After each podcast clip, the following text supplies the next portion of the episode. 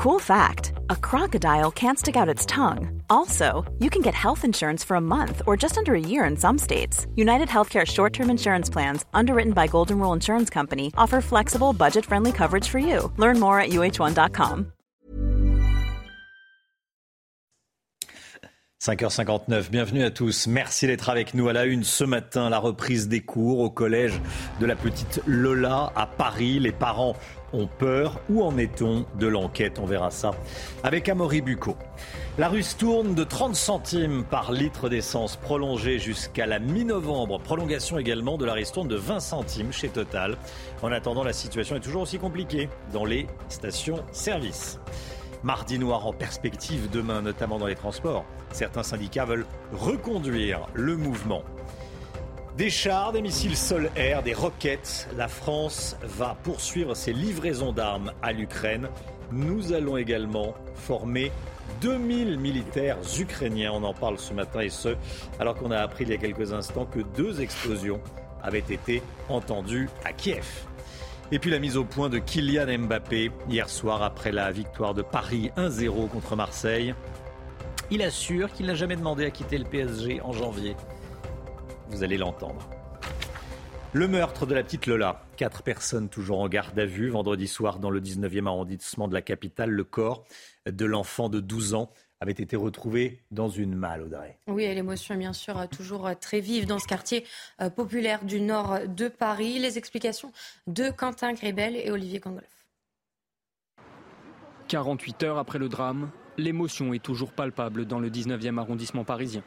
Devant l'immeuble où Lola et sa famille vivaient, des passants sont venus déposer des fleurs et des mots de soutien par dizaines. C'est triste, c'est malheureux, c'est voilà, c'est pas normal.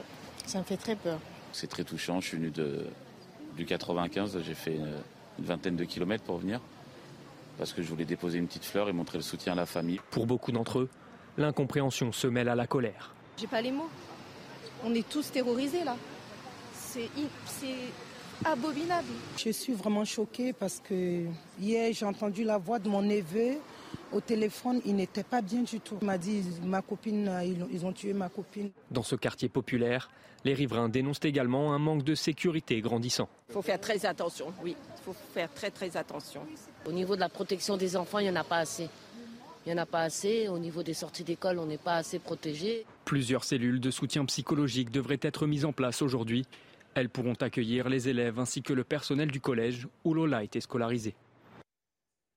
Voilà, et dans un instant, on fera un point sur euh, l'enquête avec Amaury Bucco. La galère des automobilistes continue ce matin. La grève se poursuit aujourd'hui dans les, dans les raffineries et dépôts de Total Énergie.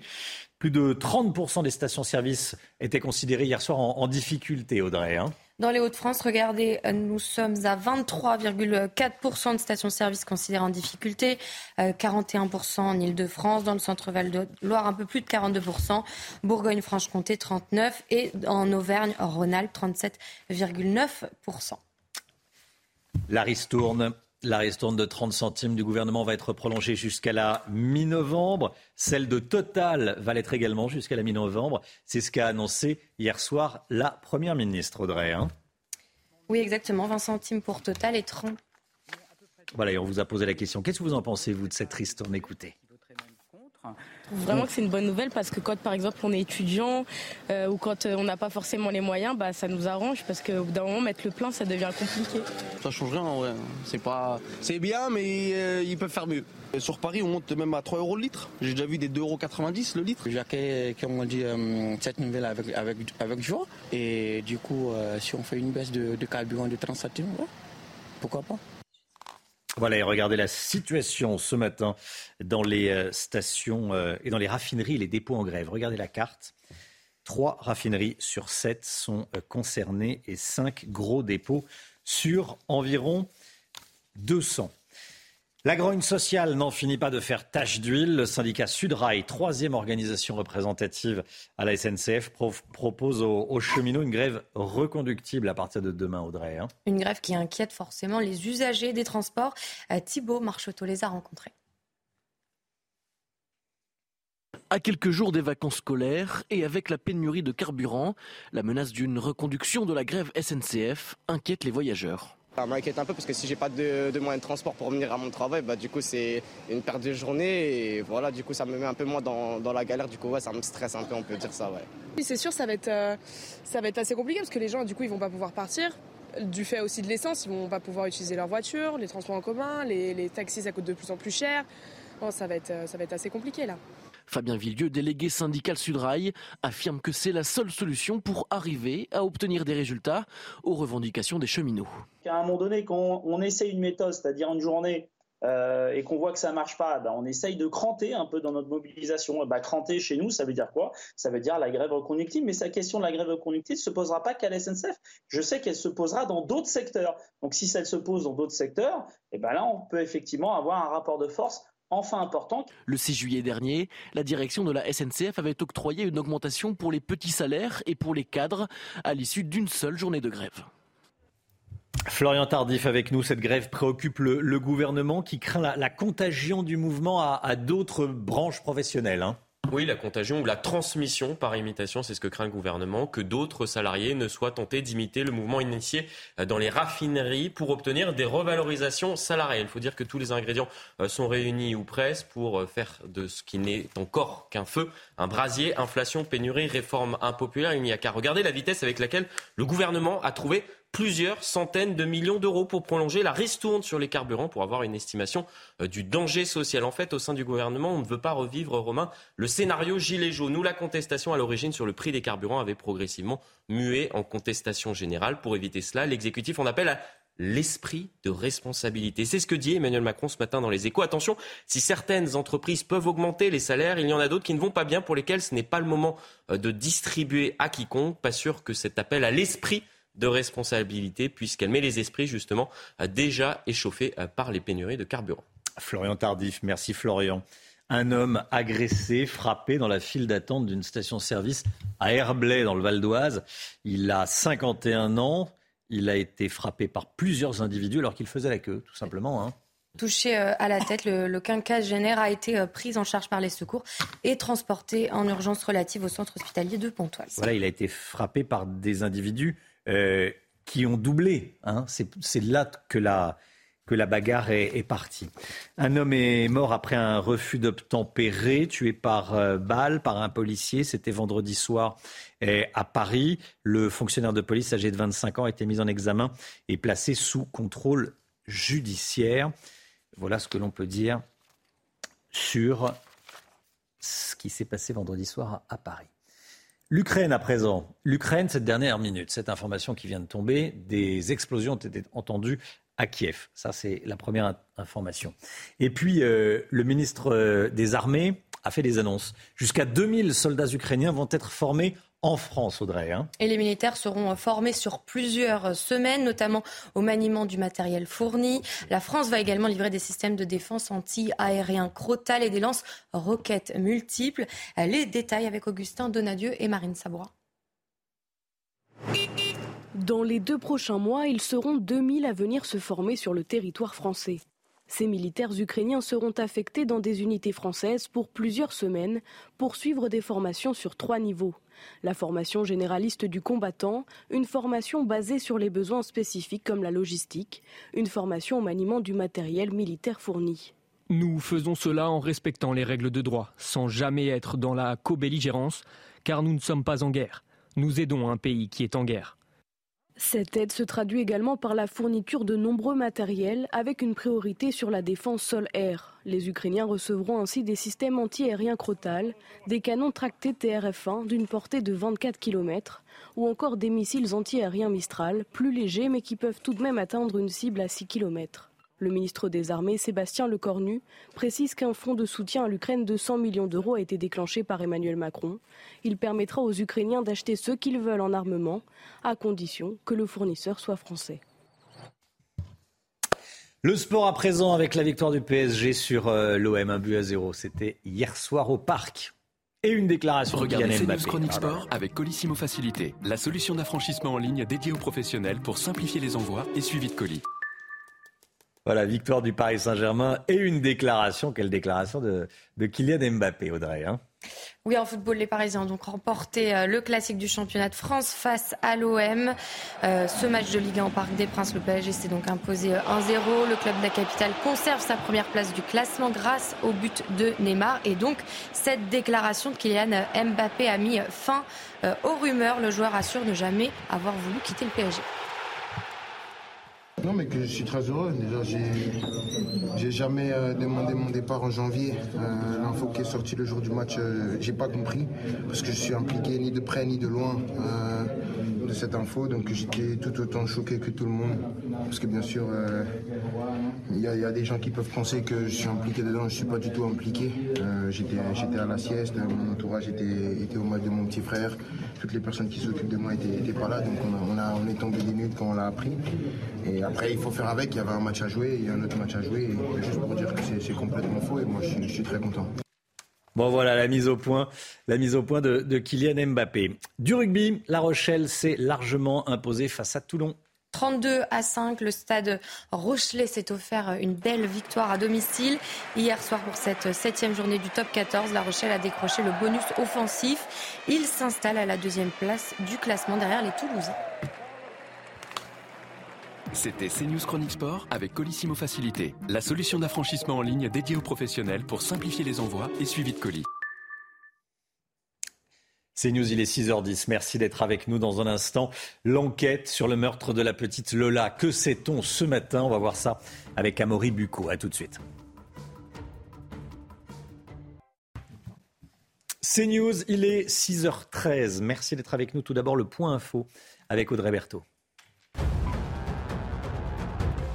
La remise sur le carburant va être prolongée. Elisabeth Borne a annoncé donc la prolongation de la remise de l'État de 30 centimes par litre sur les carburants jusqu'à mi-novembre. La Première ministre a également affirmé que Total allait prolonger sa remise de 20 centimes. À Nantes, une femme de 47 ans a été assassinée à coups de couteau. Les faits euh, se sont produits hier dans le quartier de Bellevue. La victime, une femme de ménage, se rendait sur son lieu de travail vers 6h30 du matin. Le suspect a pris la fuite. Les raisons de l'agression ne sont pas encore connues. Une enquête pour homicide volontaire a été ouverte. Enfin, dépasser les 30 degrés à la mi-octobre devient de moins en moins exceptionnel. C'est ce qu'explique Météo France. Hier, des valeurs autour de 30 degrés ont été atteintes dans, le sud-ouest et à Dax. Si de telles températures étaient exceptionnelles au siècle dernier, elles vont devenir récurrentes dans le climat futur. Le meurtre de la petite Lola, Amaury Bucco avec nous. Vous allez euh, nous parler de cette histoire, sordide histoire s'il en est, d'une violence inouïe. La mort d'une jeune fille, donc Lola, âgée de 12 ans, dont, le corps a été retrouvé dans une malle en, plein Paris. Est-ce que vous pouvez nous refaire le fil des événements? Ça s'est passé vendredi, c'est bien cela. Hein c'est ça, ça s'est passé, Romain, vendredi 14 octobre dans le, 19, le 19e pardon, arrondissement de Paris, il est 15 heures. Une jeune fille de 12 ans, Lola, hein, donc, sort de son école située à quelques mètres seulement de son domicile. Son père, qui est gardien d'immeuble, ne la voyant pas rentrer, s'inquiète. Il consulte plus tard les images de surveillance et constate que sa fille est bien rentrée de son collège à chez elle vers 15h20, qu'elle est même entrée dans l'immeuble, mais qu'elle s'est depuis volatilisée. Alors, il voit autre chose de capital hein, sur ces images de vidéosurveillance. Lola est accompagnée d'une inconnue, une jeune femme d'une vingtaine d'années d'origine nord-africaine, qui est aujourd'hui d'ailleurs l'une des principales suspectes. Et donc Lola euh, ne réapparaît toujours pas ce soir-là. Et à 17h30, la mère se rend au commissariat euh, du 19e arrondissement. Euh, la famille poste également un message sur les réseaux sociaux hein, pour retrouver euh, leur fille. Et puis dans les sœurs qui suivent, hein, la police se rend sur place, s'entretient avec un voisin qui parle d'une jeune femme qu'il a vu transporter une grosse malle et la charger dans une voiture de marque Dacia. Puis à 23 h à 23 h toujours ce soir-là, la découverte, l'horreur, hein, on peut le dire. Les policiers découvrent dans une des cours de la résidence une deux valises et une malle. Et dans cette malle, le corps de Lola, ficelé, la gorge tranchée, elle était aussi scotchée hein, et de mystérieux chiffres posés euh, sur son corps. Alors, où en est l'enquête et la police a-t-elle des pistes pour comprendre ce qui s'est passé? Oui, alors euh, je, m'entretenais hein, hier soir avec un médecin légiste qui avait beaucoup d'expérience. Il me disait que cette affaire était tout à fait hors norme, vu le procédé, l'horreur, la, victime. Alors l'enquête, elle a été confiée à la brigade criminelle, hein, une investigation d'élite. Grâce aux images de vidéosurveillance, la police a pu remonter hein, le cheminement de la conductrice de la Dacia qui a été interpellée euh, ce week-end à Bois-Colombres avec quatre autres personnes hein, qui sont aujourd'hui les principales suspects. Ils étaient encore hier soir en garde à vue. Alors la police, elle a deux objectifs. Les enquêteurs, c'est comprendre comment, c'est-à-dire que s'est-il passé entre le moment où cette jeune fille, Lola, est sortie de son école et euh, huit heures plus tard, la découverte de cette malle avec son corps dedans. Et puis euh, l'autre question, ben, c'est le pourquoi. Pourquoi l'avoir tuée elle? Euh, Pourquoi cette sauvagerie envers cette jeune fille? Et puis avec cette hypothèse, un terrible romain, si l'on peut dire, mais que peut-être qu'il n'y a pas de raison et que ce, crime est peut-être gratuit. Merci beaucoup, Amaury Bucco. Restez bien avec nous. Et, et s'il y a de nouvelles informations, évidemment, dans la matinée, vous nous les donnerez. Trois raffineries et cinq gros dépôts de carburant, toujours en grève ce matin. Mais si les dépôts sont enfin débloqués, combien de temps faudra-t-il pour un retour à la normale? Comment relance-t-on, comment redémarre-t-on une raffinerie? On voit ça avec Inès Alicane et Pierre-François Altermat. Regardez. Redémarrer une raffinerie prend généralement une semaine en remettant en route le processus de raffinage avec les normes de sécurité pour éviter tout risque d'explosion. On va trier les constituants du pétrole. Et comment le fait-on? On le fait par la chaleur. C'est les grandes tours que vous voyez dans les raffineries et qui fument avec beaucoup de vapeur. On chauffe. Les produits les plus légers sortent en haut, c'est les butanes, propane, le gaz. En dessous, vous avez les produits un petit peu plus lourds, c'est-à-dire les essences. Et puis après, en dessous, vous avez le gasoil. Après, en dessous, vous avez le fuel. Et après, le fuel plus lourd. Et puis à la fin, tout en bas, bah, les, produits qui servent à fabriquer les plastiques. Et puis le, bah, le bitume, le goudron que vous avez sur la route. Mais les raffineries ne seraient pas complètement mises à l'arrêt. Sur des installations tout de même Céveso très sensibles. On va sans doute diminuer l'alimentation en pétrole, évidemment. On ferme les robinets du pétrole, donc il n'y a plus rien à distiller. Il faut ventiler toutes les canalisations, mais à mon avis, on doit continuer à chauffer un certain nombre de produits pour éviter, comme par exemple le bitume, le goudron. Si vous ne le chauffez pas, ben, il va prendre en masse et ça va vous bloquer les vannes, les robinets, c'est-à-dire qu'il va falloir après casser l'installation. En tout, il faut 1000 camions d'essence chaque jour pour alimenter la France. Et face à la pénurie de, carburant, les pharmaciens sont également euh, inquiets, comme beaucoup de professions d'ailleurs. On sera avec euh, le président de la CPME à, 7h10, soyez là si vous le pouvez. Les délais de livraison sont rallongés. Les pharmacies sont donc impactées. C'est ce que nous dit Cyril Colombani, les pharmaciens lui-même, et président, président de l'Union des syndicats de pharmaciens d'officine dans les Alpes-Maritimes. La pénurie euh, d'essence fait que les délais de livraison sont allongés. Donc cette pénurie, c'est pas demain qu'elle va arriver, elle est déjà là. La grève et les problèmes que l'on a d'un point de vue euh, de l'essence ne font qu'aggraver ça. Et si les pharmaciens, je le répète, se mobilisent avec la pétition que nous avons mise en place pour l'accès aux médicaments, c'est parce que l'accès aux médicaments est en danger déjà aujourd'hui, et ça va encore s'aggraver si on ne fait rien. Ça peut amener à des problèmes de santé pour les Français. Euh, partout en France, vous avez des pharmacies de garde toutes les nuits mais il faut pouvoir se rendre à la pharmacie de garde. La pharmacie de garde n'est pas forcément dans une ville, euh, au coin de la rue. La pharmacie de garde peut être à 5, 10, 15 minutes euh, de voiture quand on est en zone périurbaine. Et si les gens n'ont plus de carburant dans la voiture, à pied, comment est-ce qu'ils font pour y aller? CNews, il est 6h20. Bon réveil. Merci d'être avec nous. Restez bien sur CNews. Dans un instant, l'écho et les annonces d'Emmanuel Macron avec euh, un bonus gonflé pour acheter une voiture électrique. À tout de suite. Rendez-vous avec Pascal Pro dans l'heure des pros, du lundi au vendredi de 9h à 10h30. 6h24, le mondial de l'auto à Paris ouvre aujourd'hui pour une semaine et à cette occasion Emmanuel Macron fait de nouvelles annonces pour nous encourager à rouler à l'électricité. Ça prend tout son sens en ce moment d'ailleurs. Euh, le Guillot, de quelles aides s'agit-il? Dites-nous concrètement.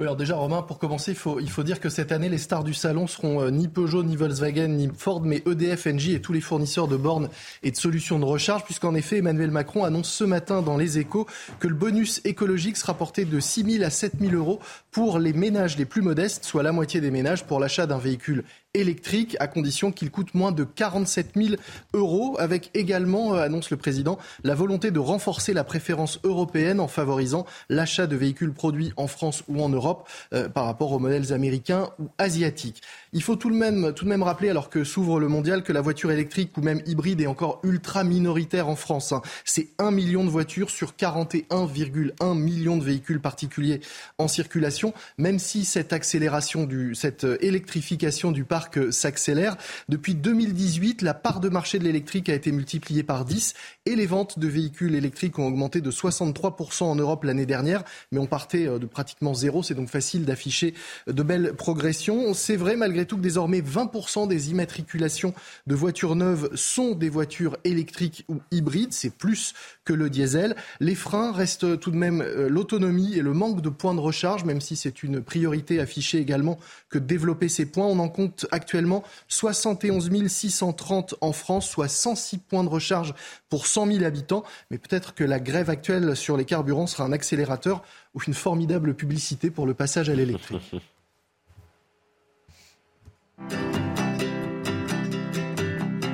C'était votre programme avec Lesia, assureur d'intérêt général. Le temps avec Alexandra Blanc et l'arrivée de nouvelles perturbations ce matin par le nord-ouest. On en parle tout de suite. Problème de pare-brise? Pas de stress. Partez tranquille avec la météo et point S-Glace. Réparation et remplacement de pare-brise. Alexandra Blanc, vous nous emmenez en Normandie.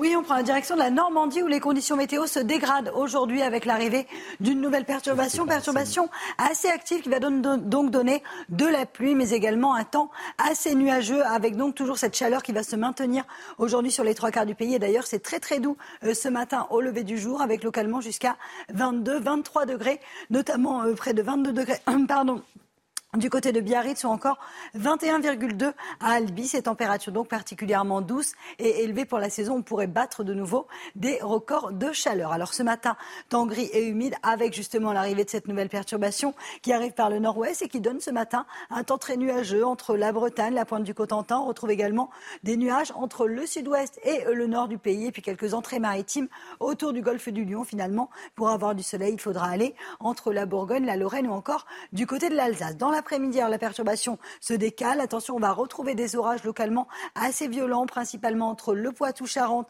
et le bassin parisien. Donc, situation de nouveau à surveiller. On retrouvera quelques éclaircies sur le sud-ouest avec peut-être un petit peu d'instabilité en allant euh, vers le Pays Basque. Et puis, plus vous irez vers l'est ou encore vers la Côte d'Azur, plus vous aurez du soleil. Côté température, eh les températures sont déjà très très douces ce matin, avec en moyenne 14 degrés à Lille ou encore 20 degrés entre Toulouse et Perpignan. Et puis dans l'après-midi, les températures vont s'envoler. Température toujours très estivale dans le sud, 27 degrés à Biarritz, 28 degrés en moyenne euh, du côté de euh, Toulouse ou encore de Bordeaux. Et vous aurez 21 degrés à Paris. La suite du programme, des conditions météo estivales, mardi et mercredi, avant une dégradation prévue jeudi. Problème de pare-brise? Pas de stress. Repartez tranquille après la météo avec Point Glace. Réparation et remplacement de pare-brise. C'est News, 6h28. Merci d'être avec nous. Ça y est, une nouvelle semaine démarre et on est ensemble. À la une ce matin, un chauffeur VTC gravement agressé par deux clients qui voulaient le voler. La scène a été filmée. Les deux agresseurs sont toujours dans la nature. Reprise des cours ce matin au collège de la petite Lola à Paris. Les parents ont peur, on peut le dire. Où en est-on de l'enquête? On verra ça dans un instant. La ristourne de 30 centimes par litre d'essence prolongée jusqu'à la mi-novembre. Prolongation également de la ristourne de 20 centimes chez Total. La situation est toujours aussi compliquée dans les stations-service. Réaction de Pierre Chasseret dans un instant en direct avec nous. Des soignants qui dorment à l'EHPAD car ils n'ont pas assez de carburant pour rentrer chez eux. Reportage à suivre. Et puis plus de 30 degrés à Dax hier et ça va continuer cette semaine. C'est le retour des chaleurs estivales dans le sud-ouest. Il va falloir s'y habituer, nous dit Météo France. Un chauffeur de VTC gravement agressé à Lille par deux passagers. Les agresseurs ne voulaient pas payer la course. Le chauffeur leur a donc demandé de quitter le, véhicule. L'altercation a, débuté. Les deux, les deux, individus ont finalement pris la fuite, Audrey. Hein. Les véritables raisons de l'agression sont encore euh, inconnues. Il semblerait que l'attaque soit préméditée. Les détails de Geoffrey Defebvre.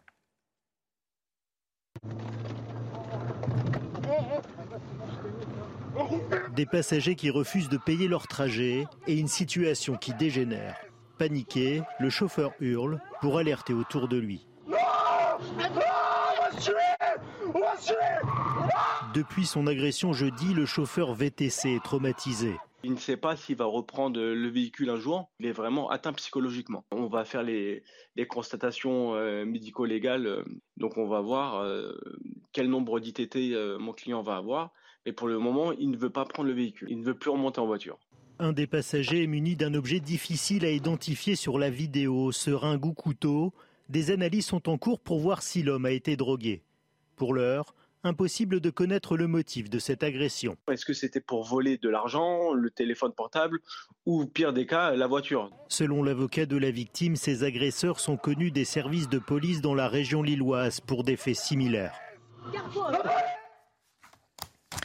Le meurtre de la petite Lola, quatre personnes toujours en garde à vue ce matin, vendredi soir. Le corps de la petite fille de, 12 ans a été retrouvé dans, dans une malle. L'émotion est bien sûr toujours euh, vive, très vive dans ce quartier du, nord de Paris. Écoutez ces témoignages. C'est triste, c'est malheureux, c'est voilà, c'est pas normal. Ça me fait très peur. C'est très touchant. Je suis venu de, du 95, j'ai fait une, vingtaine de kilomètres pour venir parce que je voulais déposer une petite fleur et montrer le soutien à la famille. J'ai pas les mots.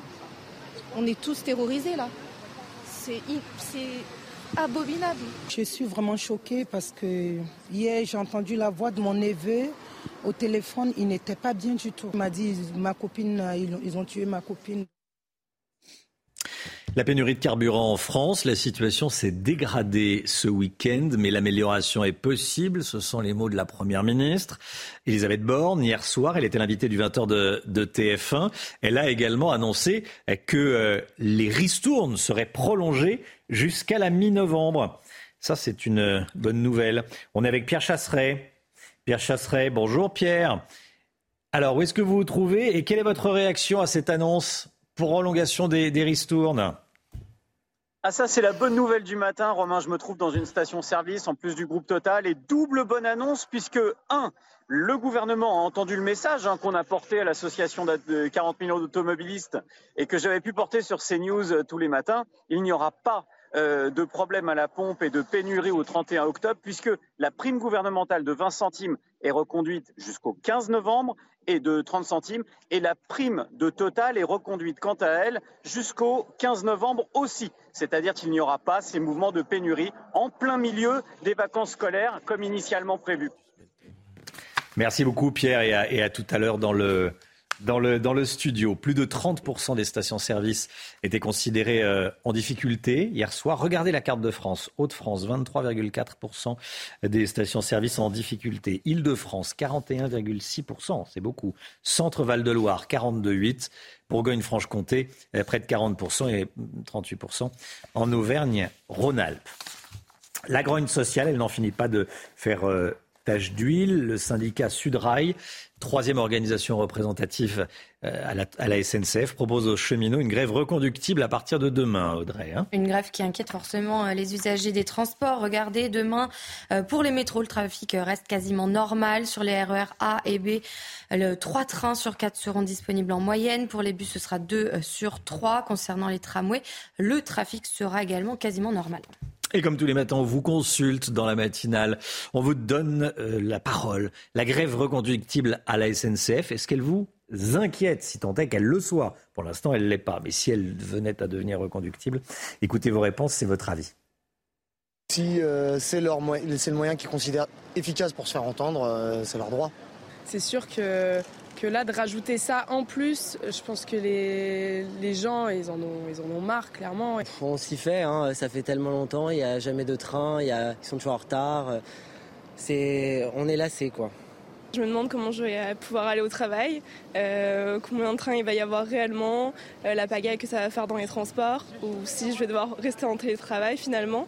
Et puis bah, je sais qu'il y a les vacances scolaires qui arrivent, donc euh, forcément, en plus de, des grèves, de la pénurie du carburant, on se demande si on va pouvoir bouger ou juste bah, rester chez soi en fait finalement la pénurie de carburant. Certains automobilistes, certains euh, conducteurs de scooters n'en peuvent plus et les tensions se multiplient depuis plusieurs jours dans les stations-service. Hein. Oui, regardez justement euh, cette altercation hier, euh, porte de Bagnolet.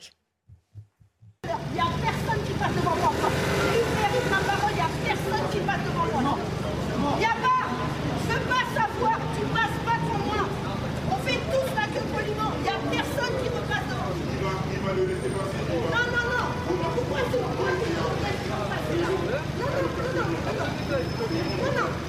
sait très bien, ça fait trois heures qu'on fait la rue, tu fais la queue.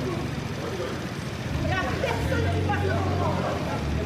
Franchement, il n'y a personne. Non, non, non, non, on fait tous la queue. Tu recules, tu vas faire la queue. Tu recules, tu vas faire la queue. Je veux dire, elle a raison, cette dame. Hein. Euh, non, mais euh, franchement, mais pour qui ils se prennent? Ils, ils doublent tout le monde. C'est quelque chose d'exaspérant. On attend deux heures, il y a quelqu'un qui vous passe devant. Alors, elle a, elle a raison. C'est pas, pas de violence, mais on se dit les choses quand même. Elle est ferme. Elle est ferme. Hein. D'ailleurs, ils reculent. hein. D'ailleurs, les deux, les deux reculent, ne demandent pas leur, euh, leur reste. Elle a raison, cette dame. La marche contre la vie chère hier. euh, plus de 30 000 personnes présentes selon la police, 140 000 selon les organisateurs, il y a 110 000 d'écart. Bon. Euh, Sandrine Rousseau, la députée Europe Écologie Les Verts, a été interpellée par un gilet jaune qu'il a qualifié de révolutionnaire de canapé. Regardez. Madame Rousseau, vous n'êtes pas trop gilet jaune, hein, vous soutenez pas trop. On s'est fait éborner pour le pouvoir d'achat pour les travailleurs et on vous a pas beaucoup vu quand on s'est fait casser la gueule et éborner. bah non, on vous a pas vu. Vous êtes une révolutionnaire des canapés et nous on est vraiment dans la rue. Et on vient pas pour Mélenchon, on vient pour chercher Macron. Au revoir. Bonne ambiance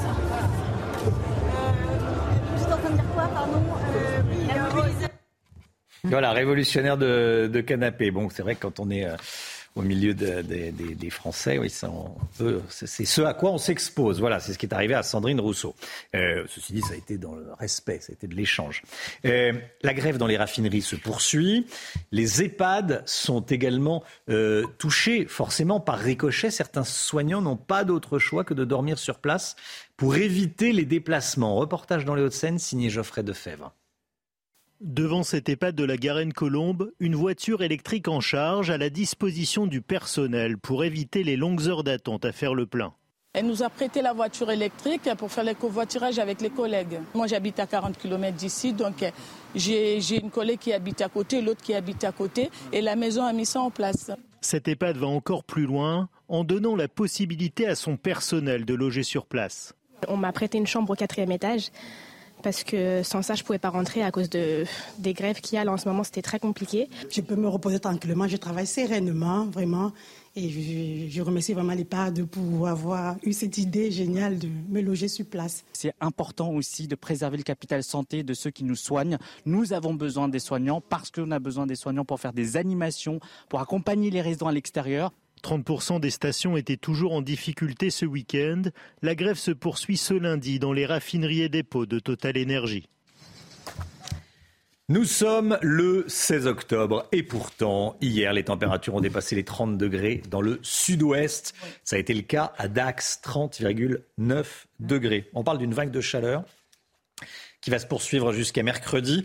Avoir aussi chaud à cette période de l'année, Alexandra Blanc, c'est euh, pourtant de moins en moins rare. hein. Il va Vous falloir avez- s'y habituer. C'est exactement ça. En fait, si vous Mhm. étiez venu ici il y a 20 ans sur ce plateau, que je vous avais dit, Romain, vous allez avoir 30-32 degrés aujourd'hui dans le sud-ouest, eh bien, vous n'auriez, vous ne m'auriez tout simplement pas cru. Eh bien là, oui, on en prend presque l'habitude et finalement, c'est de plus en plus inquiétant, puisque oui, les températures euh, s'envolent. Ce sera de nouveau le cas aujourd'hui, avec donc des températures qui vont s'envoler et localement dépasser les 30 degrés. Alors concrètement, on a eu une vague de chaleur hier dans le sud-ouest et on attend des températures qui vont petit à petit grimper. Alors aujourd'hui, c'est un petit peu euh, moins chaud qu'hier en raison de l'arrivée d'une nouvelle perturbation. Mais mardi et mercredi, regardez, pic de chaleur attendu notamment à Toulouse, à Dax ou encore à Pau où l'on attend 33 degrés mardi après-midi. On est en moyenne 10 à 12 degrés au-dessus des normales de saison. Ce sont des températures finalement dignes d'un mois de juillet, voire même d'un mois d'août, des températures qu'on a l'habitude d'avoir l'été et non en octobre. Et pourtant, ce n'est pas rare puisque nous avions eu à Dax plus de 30 degrés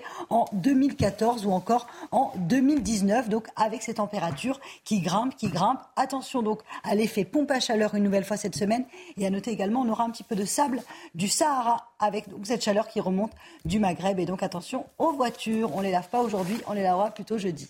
La victoire du PSG sur l'Olympique de Marseille, on en parle tout de suite. Regardez CNews Chronique Sport avec Colissimo Facilité, la solution d'affranchissement en ligne dédiée aux professionnels pour simplifier les envois et suivi de colis. Kylian Mbappé veut rester au Paris Saint-Germain. C'est ce qu'il a dit après la victoire du PSG hier soir lors du Classico face à l'OM, face à Marseille au Parc des Princes. Victoire des Parisiens 1 à 0, Audrey. Oui, donc Kylian Mbappé a mis fin aux rumeurs. Le joueur assure ne jamais avoir voulu quitter le PSG. Écoutez-le. Non, mais que je suis très heureux. Déjà, j'ai, jamais euh, demandé mon départ en janvier. Euh, l'info qui est sortie le jour du match, euh, j'ai pas compris parce que je suis impliqué ni de près ni de loin de cette info. Donc j'étais tout autant choqué que tout le monde parce que bien sûr, il y, a des gens qui peuvent penser que je suis impliqué dedans. Je suis pas du tout impliqué. j'étais, j'étais à la sieste. Mon entourage était, était au match de mon petit frère. Toutes les personnes qui s'occupent de moi étaient, pas là. Donc on, a, on, est tombé des nudes quand on l'a appris. Et après, il faut faire avec. Il y avait un match à jouer, il y a un autre match à jouer. juste pour dire que c'est complètement faux. Et moi, je suis, très content. Mais qu'est-ce que c'est que cette histoire? J'ai jamais demandé à quitter le Paris Saint-Germain. Bon, c'est là, voilà, c'est ce que dit euh, Kylian Mbappé. On va le croire évidemment. Euh, du rugby, La Rochelle s'est largement imposée face à Toulon 32 à 5. Le stade Rochelet s'est offert une belle victoire à domicile. Hier soir, pour cette septième journée du top 14, La Rochelle a décroché le bonus offensif. Il s'installe à la deuxième place du classement derrière les Toulousains. C'était CNews Chronique Sport avec Colissimo Facilité, la solution d'affranchissement en ligne dédiée aux professionnels pour simplifier les envois et suivi de colis. C'est News, il est 7h20, 6h41. Bon courage, une nouvelle semaine démarre. Il n'y a pas beaucoup d'essence dans les stations-service. Environ 30% des stations ont un problème d'approvisionnement. On en parle euh, tout au long de la matinale, bien sûr. Et puis on sera avec Nicolas Bora. Il gère une société de transport routier. Les sociétés de transport face à la pénurie et à la montée des prix des carburants. À tout de suite. C'est News, il est 6h45, 7h moins le quart. Bon réveil à tous. Tout de suite le point info, Audrey Berthaud. Le meurtre de la petite Lola. Hier soir, quatre personnes étaient toujours en garde à vue, dont la principale suspecte. Vendredi soir, dans le 19e arrondissement de la capitale, le corps de l'enfant de 12 ans a été retrouvé dans une malle. L'autopsie pratiquée samedi a permis de déterminer que Lola était morte asphyxiée. Emmanuel Macron a annoncé hier un plan de soutien à la filière de voitures électriques. Le président a déclaré au quotidien Les Échos l'augmentation du bonus écologique de 6 000 à 7 000 euros. Il assume viser 2 millions de véhicules électriques produits en France d'ici 2030. Enfin, cette information euh, du euh, matin, trois explosions ont été entendues à Kiev. Ce seraient euh, des drones kamikazes selon la présidence ukrainienne. Les sirènes d'alerte aérienne ont retenti peu avant la première explosion lundi dernier. Les bombardements russes sur plusieurs villes ukrainiennes avaient fait 19 morts et 105 blessés. Merci Audrey. On est en direct avec Nicolas Bora qui euh, gère une, société de transport routier à Perpignan. Bonjour Nicolas Bora, merci beaucoup d'être euh, avec nous.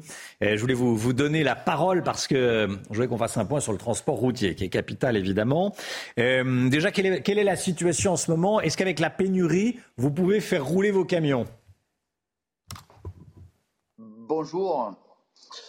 Euh, pour le moment, on n'a pas de problème de réapprovisionnement parce que les, euh, stations sont, euh, sont, comme vous l'avez dit tout à l'heure, à, environ à 30% de pénurie, mais on arrive toujours à en trouver une pour faire le plein. Donc pour le moment, il n'y a pas de problème d'approvisionnement. En revanche, vous avez un sujet sur les prix des carburants. Et tout le souci est là pour, euh, pour les sociétés, c'est que c'est un, c'est, euh, c'est euh, un produit qui, a, qui a quasiment doublé en un an et c'est un coût, un coût énorme pour, pour, les, pour les entreprises. Ouais. C'est-à-dire, ça va vous poser des, des problèmes de, rentabilité, c'est-à-dire que votre entreprise sera, votre entreprise sera plus rentable? Elles sont difficilement rentables. On leur cherche des solutions. Euh, je suis en train d'installer une cuve. On cherche des solutions pour, euh, pour réduire les coûts, mais euh, c'est compliqué. Hmm. Vous êtes allé chercher de l'essence en Espagne ça peut m'arriver. Bon, après, j'ai des véhicules qui font, qui traversent la frontière régulièrement, donc on a une partie qui fait, qui profite pour faire le plein les sociétés de transport, face à la montée des, prix. Euh, quand vous discutez avec vos, euh, vos, collègues qui sont également transporteurs routiers, qu'est-ce qu'ils vous disent? Ils sont dans la même situation que vous? Ah, Tout à fait, oui, on, en discute régulièrement. Il n'y a pas tellement de, solutions. nous, en tant que petite entreprise, on a du mal à répercuter les coûts. mais ben, l'inflation, l'inflation nous frappe comme tout le monde. Évidemment. Merci beaucoup Nicolas Bora. Merci d'avoir été en direct avec nous ce matin dans la matinale. Dans un instant, et bon courage à vous surtout.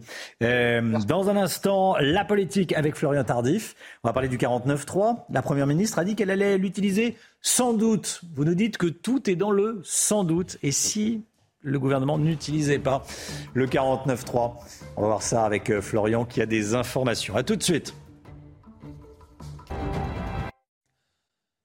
La politique avec vous, Florian Tardif. Le gouvernement sera sans doute amené à utiliser le 49.3. C'est ce qu'a dit Elisabeth Borne hier, ce qui permettrait euh, au gouvernement de faire passer le budget sans vote.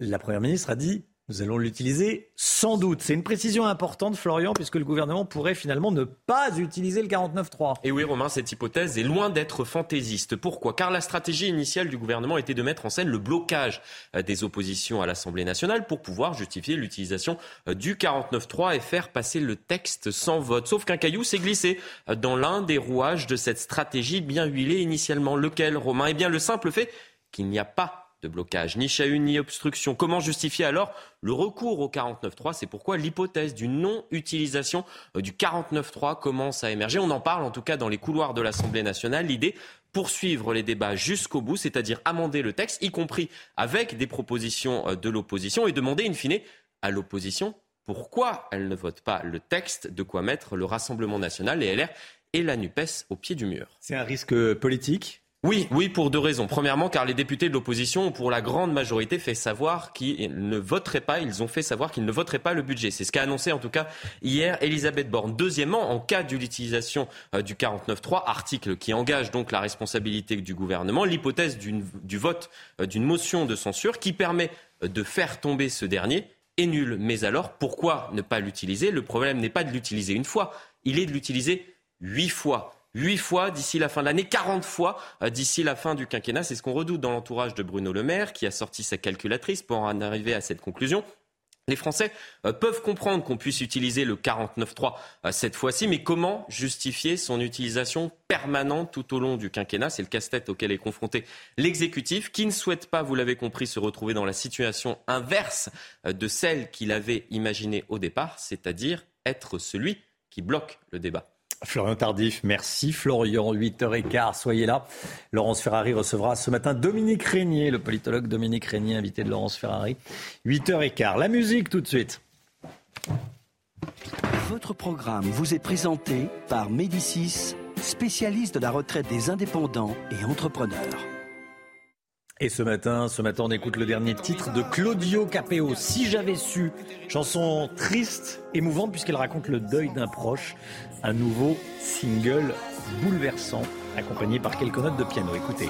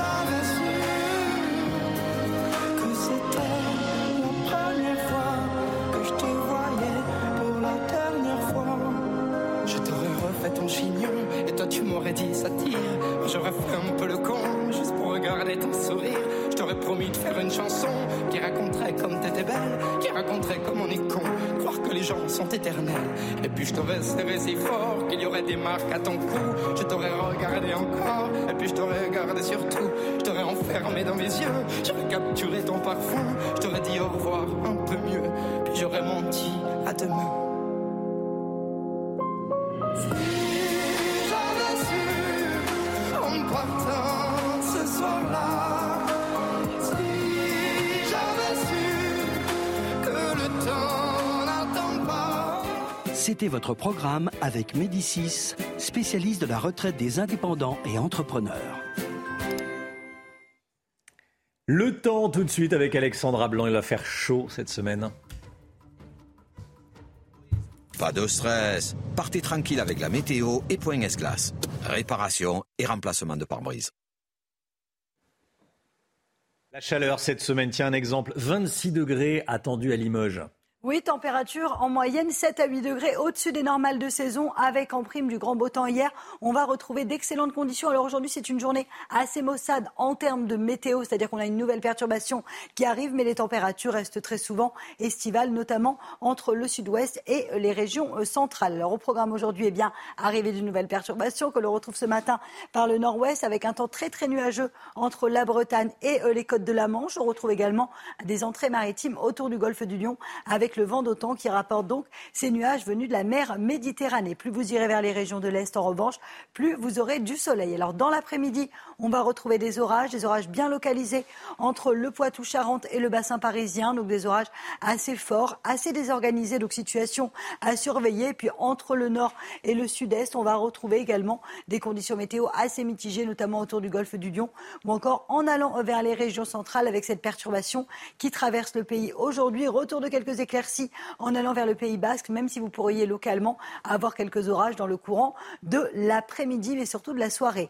Sur les régions de l'Est, toujours du grand beau temps. Si vous êtes en Bourgogne, si vous êtes à Lyon, si vous êtes à Nice ou encore en allant euh, vers le sud-est, vous allez avoir des conditions météo vraiment très très agréables. Et puis côté température, température déjà très très douce ce matin, 22, 23 degrés en allant euh, vers le Pays Basque, 16 degrés à Paris ou encore 17 degrés à Marseille. Et dans l'après-midi, eh bien, les températures continuent continue à être particulièrement élevé pour la saison. 28 degrés à Bordeaux. On est là clairement 8 degrés au-dessus des normales de saison. Hier, on a eu 30,9 degrés à Dax. Les températures vont rester élevées, même si elles baissent un petit peu aujourd'hui avec une nouvelle perturbation. Vous aurez en moyenne 26 degrés à Limoges, je vous le disais, 21 degrés à Paris et localement 26 degrés à Marseille ou encore à Ajaccio. Température estivale et ce n'est que le début puisque les journées de mardi et de mercredi seront particulièrement chaudes avec en prime, je vous le disais, le retour du beau temps. On aura d'une part du soleil, mais également de la chaleur avec 32-33 degrés attendu notamment mercredi. Mercredi, ce sera vraiment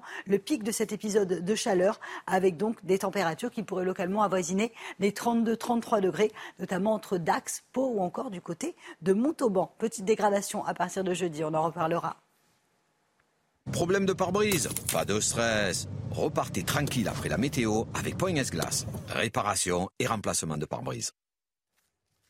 C'est News, 6h59. Merci d'être avec nous à la une ce matin. Reprise des cours au collège de la petite Lola à Paris. Les parents ont peur. Où en est-on de l'enquête? On verra ça avec vous, Amaury Bucco. Cette information tombée il y a quelques instants. Kiev de nouveau attaqué. Trois explosions entendues. Kiev attaqué par des drones kamikazes, selon la présidence ukrainienne. On en parle dans un instant. On vous donne les toutes dernières informations. La ristourne de 30 centimes par litre d'essence prolongée jusqu'à la mi-novembre. Prolongation également de la ristourne de 20 centimes chez Total. En attendant, la situation est toujours aussi compliquée dans les stations-service. Dans un instant, on sera avec François Asselin, qui euh, est le président de la CPME, les petites et les moyennes entreprises. La pénurie de carburant qui augmente, les bouchons. On voit ça avec Pierre Chasseret dans la chronique auto. Et oui, plus de bouchons à cause de la pénurie de carburant. Et puis la mise au point de Kylian Mbappé hier soir. Après la victoire de Paris, 1-0 contre Marseille, il assure qu'il n'a jamais demandé à quitter le PSG en janvier prochain. Vous l'entendrez. Le meurtre de la petite Lola, quatre personnes toujours en garde à vue ce matin. Lola tuée, et son corps a été retrouvé dans une malle vendredi soir. L'émotion est évidemment très vive dans le nord de, la capitale. Quentin Griebel et Olivier Gangloff se sont rendus sur place. 48 heures après le drame, l'émotion est toujours palpable dans le 19e arrondissement parisien.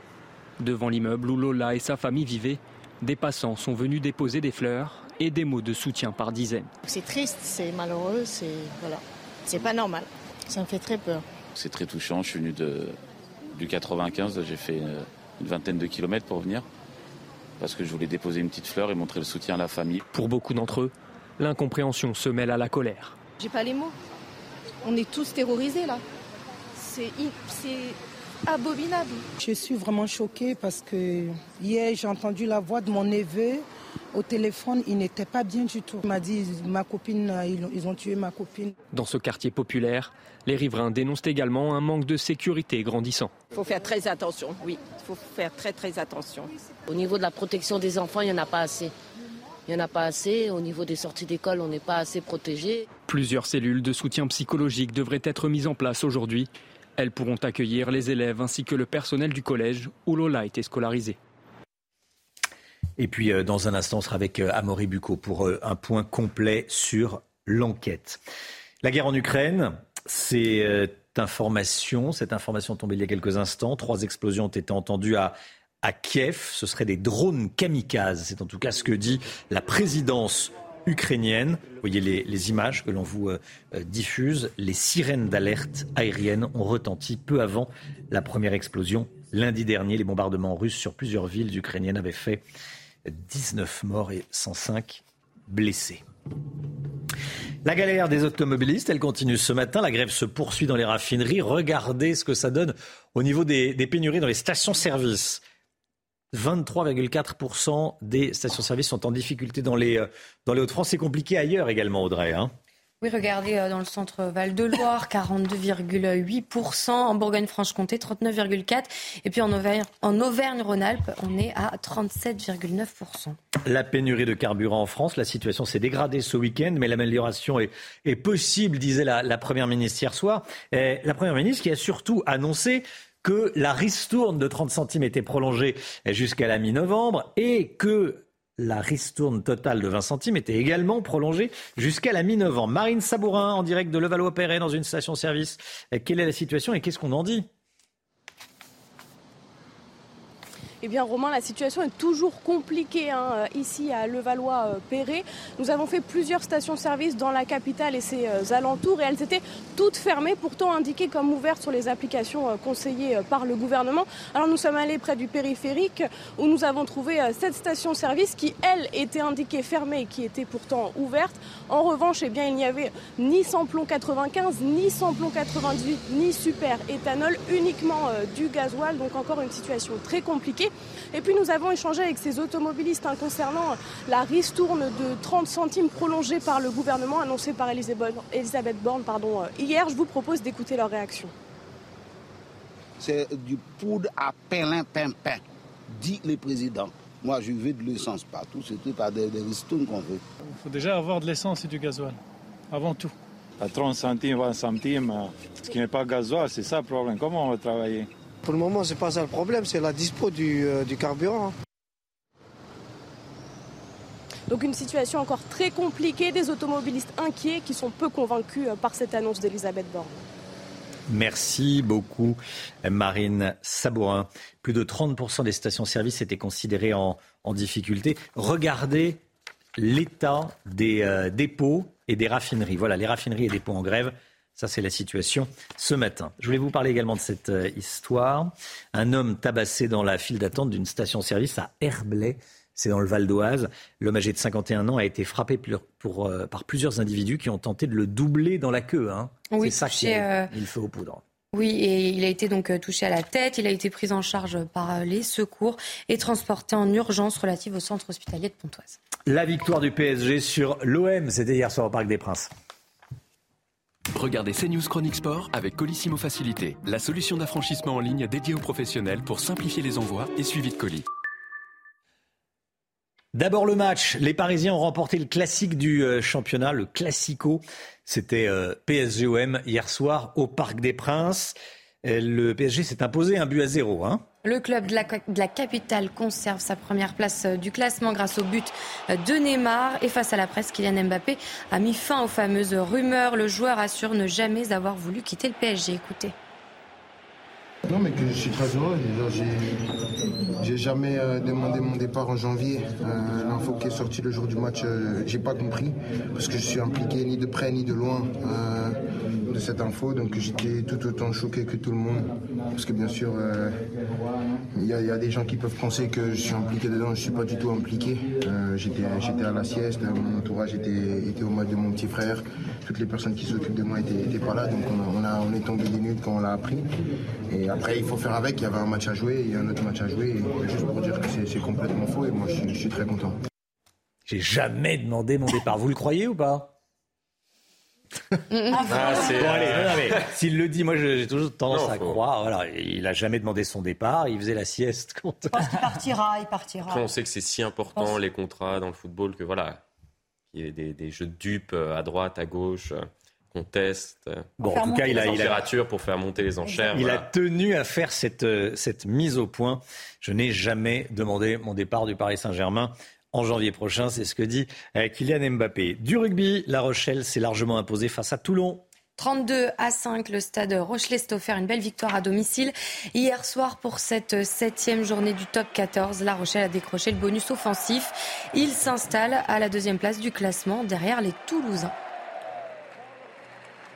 CNews Chronique Sport avec Colissimo Facilité, la solution d'affranchissement en ligne dédiée aux professionnels pour simplifier les envois et suivi de colis. Restez bien avec nous dans un instant. On sera avec le président de la CPME, les petites et les moyennes entreprises, François Asselin. Il va nous dire s'il est inquiet par la euh, situation économique, notamment euh, à la veille du, mardi noir demain dans les transports. À tout de suite.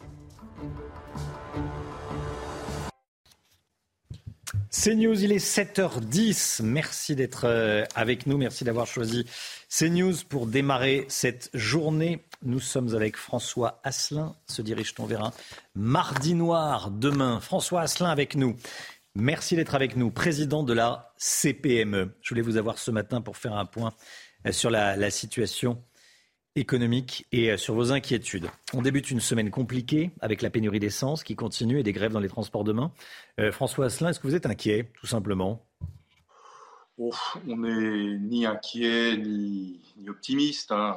On, est, pragmatique. Euh, Nos difficultés s'accumulent. hein. Euh, Il y a l'inflation qui touche aussi bien les entreprises que les salariés et tous les Français. hein. Et puis, euh, on a cette pénurie de carburant qui, évidemment, est très embêtante. Et si ça devait perdurer, oui, là, il y aurait un impact majeur sur, sur l'économie, sur notre activité. Et puis, sans oublier, et ça, c'est un point vraiment qui nous inquiète énormément, l'évolution du prix de l'énergie qui fait qu'aujourd'hui, beaucoup d'entreprises sont dans une impasse, car beaucoup sont en renouvellement de contrats d'énergie. Et pour certaines d'entre elles, eh bien, tout simplement continuer à travailler et continuer à produire, à produire c'est creuser son trou. C'est-à-dire que ça coûtera plus cher de produire que de ne pas produire. Donc, euh, il y a urgence. Est-ce que des entreprises, euh, des petites et des moyennes entreprises, sont en grave danger à, cau- à cause de ces pénuries d'essence qui viennent s'ajouter à d'autres problèmes? Oui, celles qui étaient déjà fragilisées par euh, la situation, hein, la crise pandémique, euh, l'inflation, si eh bien, votre mois se joue à quelques centaines d'euros près et que vous ne pouvez pas travailler d'une façon correcte, eh bien oui, certaines entreprises, malheureusement, vont mettre un genou à terre. Vous savez, lorsqu'on bloque le pays, ce sont toujours et immédiatement les plus fragiles qui tombent. Donc euh, je pense, oui, à ces entrepreneurs, je pense à leurs salariés qui risquent d'avoir des lendemains qui déchantent parce que euh, une minorité de grévistes eh bloque l'ensemble du pays. Et ça, franchement, c'est inacceptable, d'autant plus que les règles du dialogue social ne sont pas respectées. Rendez-vous compte, il y a un accord majoritaire et on s'assoit dessus. C'est totalement irresponsable. C'est pourquoi euh, nous allons demander à la CPME qu'on étudie, eh bien, pourquoi pas un service minimal euh, lié à l'énergie, comme il existe dans les transports. Euh, c'est pour nous une- un cas de, de force majeure pour tout simplement la vie du pays. Un service minimum dans les transports. Vous pensez dans les, dans les sociétés, qui, euh, sociétés pétrolières, notamment je pense à, à Total, euh, service minimum de fourniture de, euh, de carburant. de, de carburant, mais, aussi, mais ça peut tout aussi toucher l'énergie en général, l'électricité, le gaz. Regardez comment cela impacte la vie de tous les Français. Il est totalement anormal qu'une poignée euh, ben, de nos compatriotes, tout simplement, bloque l'ensemble de la vie des Français. C'est inacceptable. Le droit de grève est un droit inaliénable, nous sommes d'accord, mais si ce droit de grève empêche l'immense majorité des Français tout simplement de travailler et de vivre, ça c'est inacceptable. Il y a des limites au droit de grève, c'est ce que vous nous dites ce matin. Ben, comme il y a des limites, voyez-vous, à notre liberté, tout simplement, hein, ma liberté euh, s'arrête là où celle de l'autre commence. Eh bien, en matière de, démocratie sociale, lorsque euh, on va discuter avec son employeur, parce qu'on n'est pas d'accord, c'est tout à fait légitime. Si jamais il y a des accords, il peut y avoir bien évidemment la grève, Euh, mais si la grève entraîne entre guillemets l'arrêt de toute l'économie, bien là, euh, on commence à arriver à une limite. Surtout que dans le cas, par exemple, euh, des compagnies pétrolières, il y a eu un accord syndical majoritaire de signer. Donc, euh, si on s'assoit sur les règles de la démocratie sociale, mais rendez-vous compte, notre pays, notre démocratie, y compris sur le champ politique, ça devient impossible d'avancer. Merci beaucoup François Asselin. Voilà, un service minimum dans, l'énergie. Bah, votre, votre idée est, est lancée. Merci d'avoir d'avoir euh, pris la parole ce matin sur, euh, sur CNews. Très bonne journée à vous, bon courage. Voilà, une minorité qui bloque le pays, c'est inacceptable, nous a dit François Asselin. Le point info tout de suite, Audrey Berthaud. La guerre en Ukraine et cette information de la matinale. Trois explosions ont été entendues à Kiev. Ce seraient des drones kamikazes selon la présidence ukrainienne. Les sirènes d'alerte aérienne ont retenti peu avant la première explosion. Lundi dernier, les bombardements russes sur plusieurs villes ukrainiennes ont fait 19 morts et 105 blessés. La remise sur le carburant va être prolongée. Elisabeth Borne a annoncé euh, donc la prolongation de la remise de l'État de 30 centimes par litre sur le carburant jusqu'à mi-novembre. La Première ministre a également affirmé que Total allait prolonger sa remise de 20 centimes.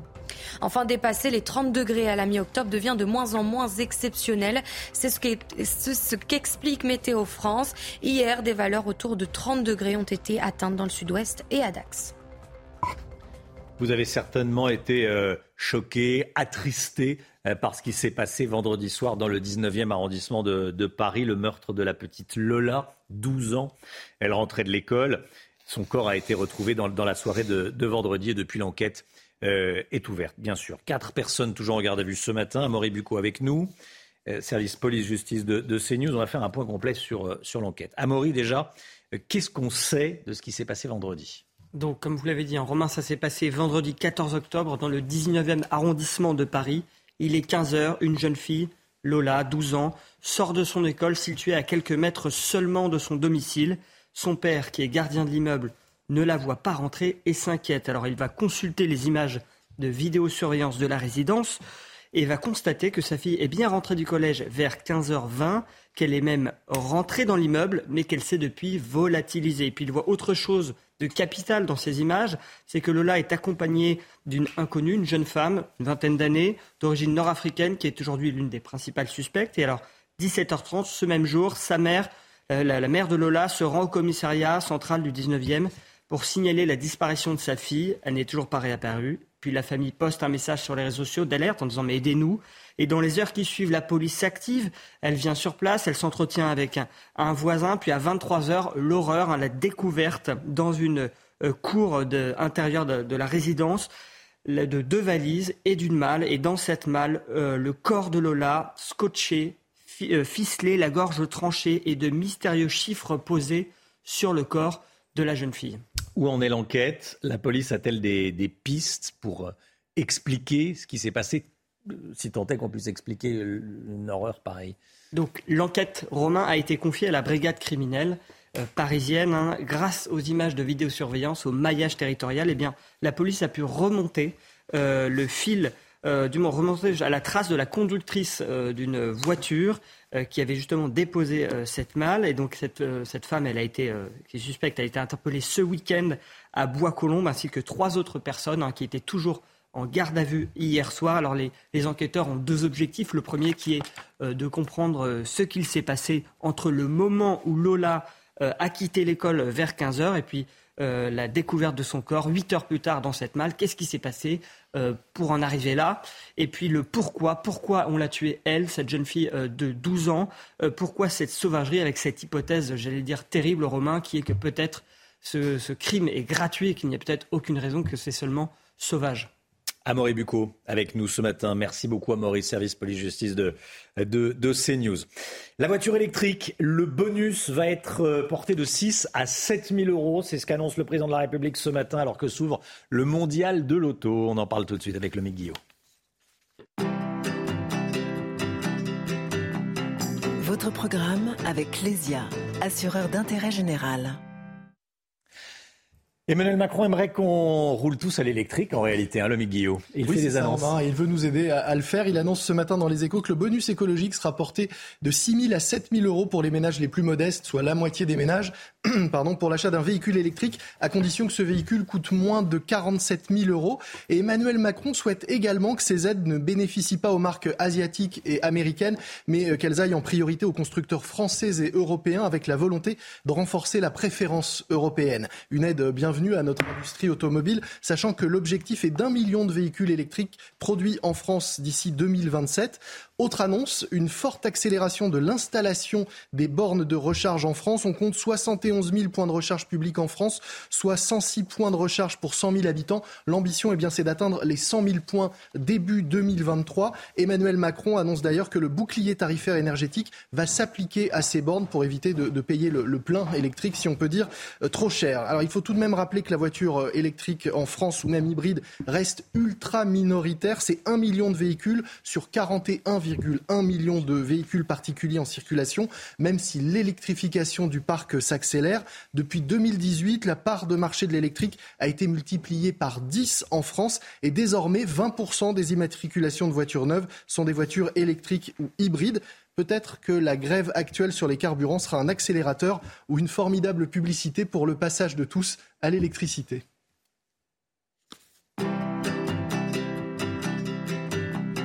C'était votre programme avec Clésia, assureur d'intérêt général. Voilà, vous l'avez entendu, hein, Emmanuel Macron qui veut créer une préférence européenne. En clair, que les aides publiques, l'argent public, l'argent de nos impôts servent pas à acheter des voitures chinoises. C'est ce que veut le président de la République. Est-ce que c'est possible? C'est ça qui est intéressant dans ce qu'il raconte ce matin. On en parle évidemment dans, la matinale. Euh, voilà pour la voiture électrique. Pierre Chasseret nous a rejoint. Bonjour Romain. Bonjour Pierre. Euh, vous nous dites que la pénurie sur les carburants, ça a un effet sur les bouchons. On va en parler dans, un instant. La pénurie de carburant qui crée des bouchons. Voilà, on a les chiffres. À tout de suite. Bon réveil à tous et bon courage. Rendez-vous avec Pascal Pro dans l'heure des pros, du lundi au vendredi de 9h à 10h30. Pierre Chasseret avec nous, délégué général de 40 millions d'automobilistes. Pierre, vous nous dites que la pénurie d'essence, la pénurie sur les, carburants a eu un impact ces derniers jours et ça devrait continuer sur les, sur les bouchons. Oui, un véritable impact romain. Alors pour ceux qui roulent, on le voit bien. Euh, déjà, il y a eu deux temps dans cette pénurie. Le premier temps, ça a été la ruée hein, pour tout le monde à la station-service. C'est une évidence, on a tous voulu faire notre plein. Et d'ailleurs, Matignon nous donne des chiffres. Alors, ils nous disent que c'est un mouvement de panique en début de semaine dernière qui a entraîné une surconsommation consommation de 20%. Quand on analyse un petit peu, on voit que déjà c'est plutôt 30 à 50% dans les zones les plus touchées. Un peu facile hein, quand même de remettre ça sur le dos des automobilistes. Puis il y a eu le phénomène d'accoutumance avec moins de circulation, donc beaucoup plus de bouchons dans un premier temps, un petit peu moins de circulation dans un second temps, mais avec un déplacement des bouchons, Romain, selon les zones. Alors, quel impact a eu cette surconsommation de carburant sur les, embouteillages? Alors, regardez, là sur l'image, on voit bien à gauche, ça c'est une file d'attente qui était euh, aux abords d'une station-service. Voilà l'augmentation du trafic en France entre le 27 septembre et le 8 octobre dans toutes les grandes villes. J'ai voulu écarter pour ne pas montrer que Paris. Hein. Évidemment, les tensions touchent, aussi beaucoup d'autres villes en France. On voit bien que Lille, Rouen, Paris sont fortement touchés, contrairement à Nice qui a vu une augmentation du trafic trafic, somme tout assez mesuré, même si c'est déjà pas mal congestionné là-bas. Est-ce qu'au début du mouvement, le Sud était moins touché aussi au début ah. du mouvement, le Sud était effectivement mm. beaucoup moins touché. Maintenant, ça commence à se généraliser un petit peu quand même. Hein. Sur la semaine dernière, c'est totalement différent. Les bouchons chutent. Alors là, hein. ça c'est intéressant parce qu'il mm. il y a l'effet du télétravail, euh, il y a aussi l'effet de ceux qui se disent bon, on va essayer d'économiser un maximum le carburant. Et regardez les chiffres des embouteillages. Cette fois-ci, c'est très intéressant parce que il chute, hormis sur Rouen, qui n'a pas eu de chance forcément. Rouen en était quand même fortement touché. Sur Paris, on constate quand même une diminution, selon Waze, de 39% de la congestion. Alors, qu'est-ce que ça va donner cette semaine avec la mise en place des grèves? En tout cas, on a surtout observé un changement dans l'endroit où sont les bouchons. Concrètement, moins de trafic, mais par contre des situations de danger réels aux abords des stations-service, notamment sur autoroute, où les automobilistes font légitimement la queue sur la bande d'arrêt d'urgence et où on constate de plus en plus d'accidents relativement graves qui se généralisent. Donc vivement la fin de la pénurie quand même, avec en tout cas euh, la petite bonne nouvelle de la reconduction de la prime gouvernementale et de Total. Merci beaucoup, Pierre Chasseret. C'est ce que vous réclamiez, hein la poursuite de la, la prolongation de la, de la ristourne sur une quinzaine de jours. Il n'y en a pas la date exacte, mais jusqu'à la mi, mi-novembre. 7h27. Tout de suite, c'est le temps, Alexandra Blanc. Mais euh, soyez là à 7h30. Hein. On va euh, parler et tout vous dire, euh, ce que l'on sait de cette agression d'un chauffeur VTC. Agressé dans son véhicule, la scène a été filmée. Ça, c'est à, 7h30. Tout de suite, le temps, Alexandra Blanc. Problème de pare-brise Pas de stress. Partez tranquille avec la météo et Point S-Glace. Réparation et remplacement de pare-brise. Alexandra Blanc, il va faire chaud cette semaine. Les températures remontent. Oui, températures qui vont s'envoler, comme ce fut le cas hier du côté de Toulouse. On attend en moyenne 26 degrés aujourd'hui euh, sur la région toulousaine. Ces températures donc presque estivales. Hier, on a eu localement jusqu'à 30,9 degrés euh, du côté de Dax. Ces températures donc estivales, dignes d'un mois de juillet, voire même d'un mois d'août, avec 30 degrés du côté de Bordeaux ou encore 28 degrés à Cognac. Ces températures qui sont en moyenne 8 à 10 degrés au-dessus des normales de saison. Ça, c'était hier et ce n'est que le début puisque cette vague de chaleur va se poursuivre au moins jusqu'à mercredi. Alors aujourd'hui, petit petite accalmie avec l'arrivée d'une nouvelle perturbation que l'on retrouve dès ce matin par le nord-ouest avec au programme de la pluie entre la Bretagne et la pointe du Cotentin. On retrouve également un temps très nuageux sur la façade ouest et localement des entrées maritimes autour du golfe du Lion. Plus vous irez vers les régions de l'Est en revanche, plus vous aurez du grand beau temps. Dans l'après-midi, on va retrouver, attention, un temps instable, principalement entre le Poitou-Charentes et le bassin parisien, avec une part de fortes pluies, mais également des orages attendus. On aura également quelques orages en allant vers le Pays Basque et puis toujours du mauvais temps. Vous le voyez entre le golfe du Lion, les régions centrales ou encore en allant vers le bassin parisien, le nord ou encore la Bretagne et la Vendée. Les températures ce matin particulièrement douces, 16 à 17 degrés en moyenne en région parisienne, déjà 20 degrés à Perpignan ou encore du côté de Toulouse. Et dans l'après-midi, eh bien, les températures baissent un peu dans le sud-ouest par rapport à hier, mais ce sont clairement des températures dignes d'un mois d'août avec 28 degrés en moyenne pour Bordeaux. Vous aurez 27 degrés pour le Pays Basque, 26 degrés à Limoges et la chaleur qui gagne également la Bourgogne avec 24 degrés cet après-midi. La suite du programme demain et mercredi, vague de chaleur qui va donc se poursuivre avec au programme du beau temps et des températures qui vont s'envoler notamment mercredi après-midi puisque l'on attend 32-33 degrés dans le sud-ouest. Température largement au-dessus des normales de saison. On pourrait battre des records de chaleur. Problème de pare-brise Pas de stress. Repartez tranquille après la météo avec Point S-Glace. Réparation et remplacement de pare-brise. C'est News, il est 7h30. Merci d'être avec nous à la une ce matin. Un chauffeur VTC gravement agressé par deux clients qui voulaient le voler. La scène a été filmée. Les deux agresseurs sont toujours dans la nature ce matin. Reprise des cours au collège de la petite Lola, 12 ans, tué à Paris. Les parents ont peur. Où en est-on de l'enquête? On va voir. Et puis vous allez entendre les, réactions, les témoignages. Kiev de nouveau attaqué. Information euh, de ces dernières heures, attaqué par des drones kamikazes, selon la présidence ukrainienne. Trois explosions ont été entendues à Kiev. On sera en direct avec euh, Gérard Vespierre, géopolitologue. La ristourne de 30 centimes par litre d'essence prolongée jusqu'à la mi-novembre. Prolongation également de la ristourne de 20 centimes chez Total. Un chauffeur de VTC a donc été agressé à Lille par deux passagers. Les agresseurs lui ont euh, l'ont violemment frappé. Vous allez voir, la scène a été filmée. Les deux individus ont fini par prendre la fuite. Récit signé Geoffrey, Geoffrey Defebvre. Regardez.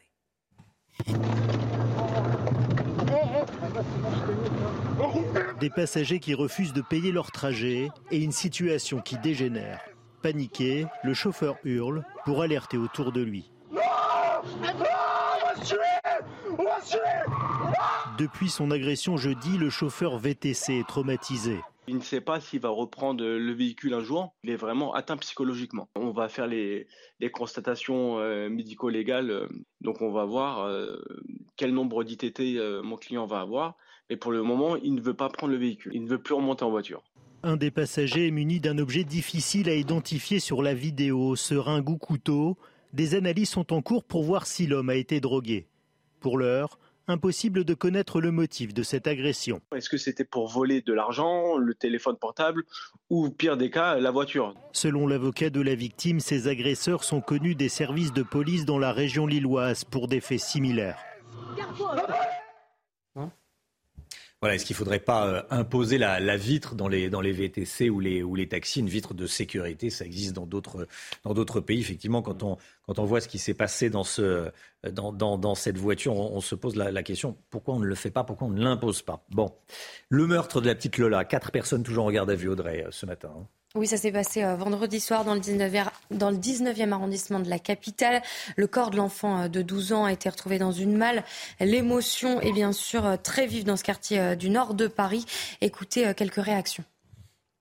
C'est triste, c'est malheureux, c'est voilà, c'est pas normal. Ça me fait très peur.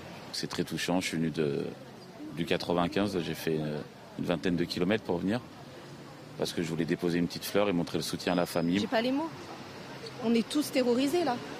C'est abominable. Je suis vraiment choquée parce que hier j'ai entendu la voix de mon neveu au téléphone. Il n'était pas bien du tout. Il m'a dit ma copine, ils, ont tué ma copine.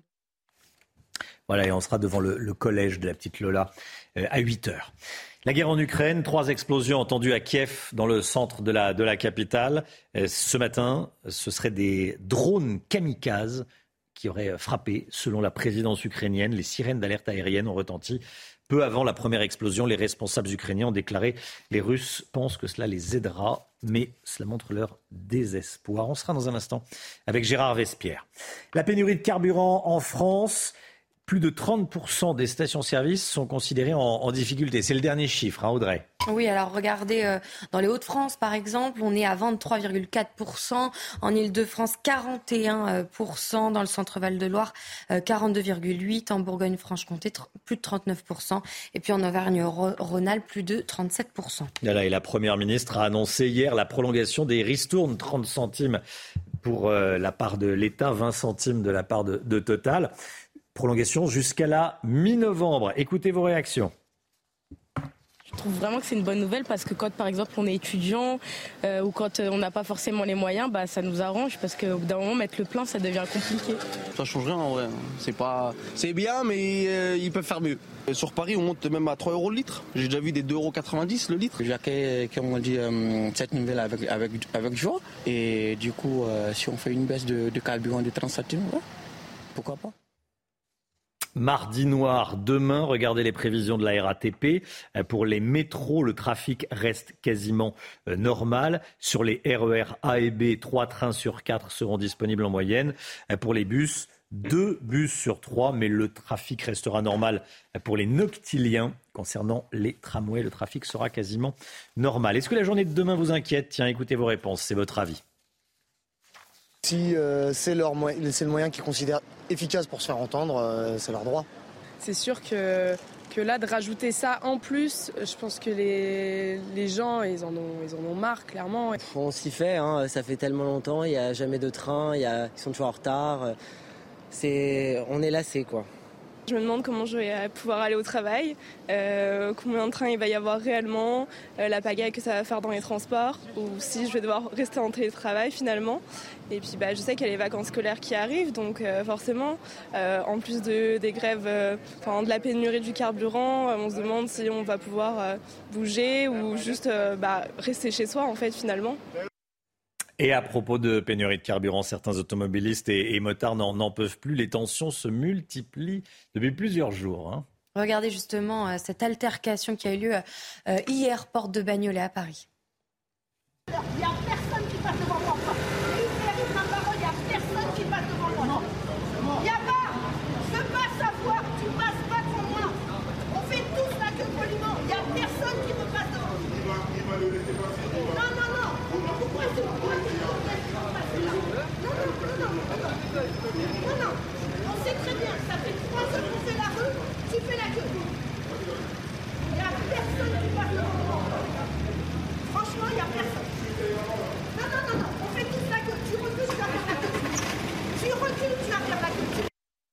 Elle se laisse pas faire. Hein. Ceci dit, euh, quand on fait la queue pendant euh, plusieurs dizaines de minutes, euh, voire plusieurs heures, bon, elle parle de trois heures, bon, on n'a pas envie de se faire doubler. Effectivement, on comprend que ça agace un petit peu, toujours dans le respect, bien sûr, mais elle se laisse pas marcher sur les pieds. Qu'est-ce que vous auriez fait, Amaury? Pareil? Ouais, bah, j'aurais essayé. Vous auriez doublé parce que vous êtes en scooter. Faut avoir la voix qui porte, faut avoir du charisme. J'admire, j'admire beaucoup. ah oui, elle s'est pas laissé, elle s'est pas laissé faire. Hein. Allez, euh, restez bien avec nous. Cette euh, information tombée donc il y a quelques instants, des drones kamikazes auraient frappé Kiev. En tout cas, c'est ce que dit la présidence ukrainienne. On en parle dans un instant avec le géopolitologue Gérard Vespierre. À tout de suite.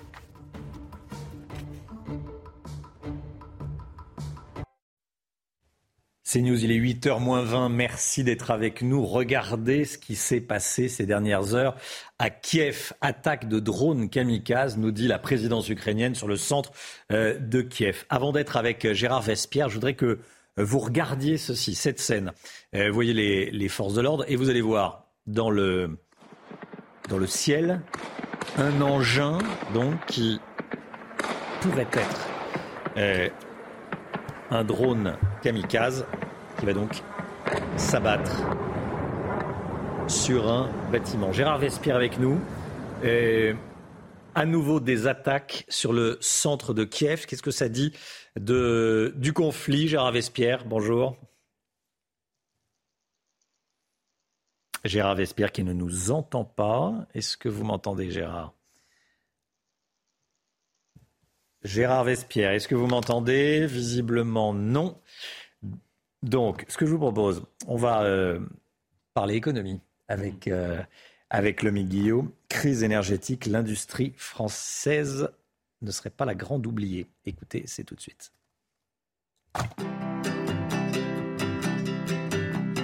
Votre programme avec Clésia, assureur d'intérêt général. Laurent Vauquier signait une tribune dans le journal du dimanche, je voulais qu'on revienne dessus.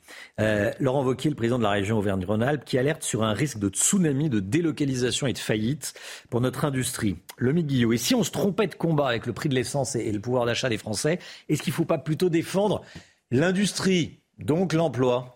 Oui, Romain, difficile de donner tort à, Laurent Vauquier quand il alerte sur les risques encourus par notre industrie en raison de l'explosion de la facture énergétique ces derniers mois, d'autant que le secteur avait été euh, largement fragilisé par la crise Covid, qui avait totalement désorganisé les chaînes mondiales d'approvisionnement, sans compter que l'industrie a aussi euh, été euh, délaissée hein, depuis une cinquantaine d'années en France au profit du secteur tertiaire. On a délocalisé pour des raisons de coût notre production, externalisé nos savoir-faire et nos compétences, sacrifié nos usines sur l'autel de la mondialisation et même si l'industrie représente toujours un peu plus de 13% de notre PIB, en 40 ans, son poids a fondu de moitié. Résultat, eh bien la crise énergétique actuelle pourrait être le dernier clou sur le cercueil de notre tissu industriel. Alors on nous répète pourtant depuis le début de la guerre que la France est mieux armée que d'autres pour résister à la, à la hausse des prix, notamment en raison de notre moindre dépendance au gaz russe. Oui, c'est vrai, Romain. C'est d'ailleurs ce qui est totalement euh, rageant. Hein. Nos entreprises industrielles auraient dû pouvoir traverser cette crise sans trop de dommages, mais c'était euh, sans compter euh, sur la situation d'EDF et de ses centrales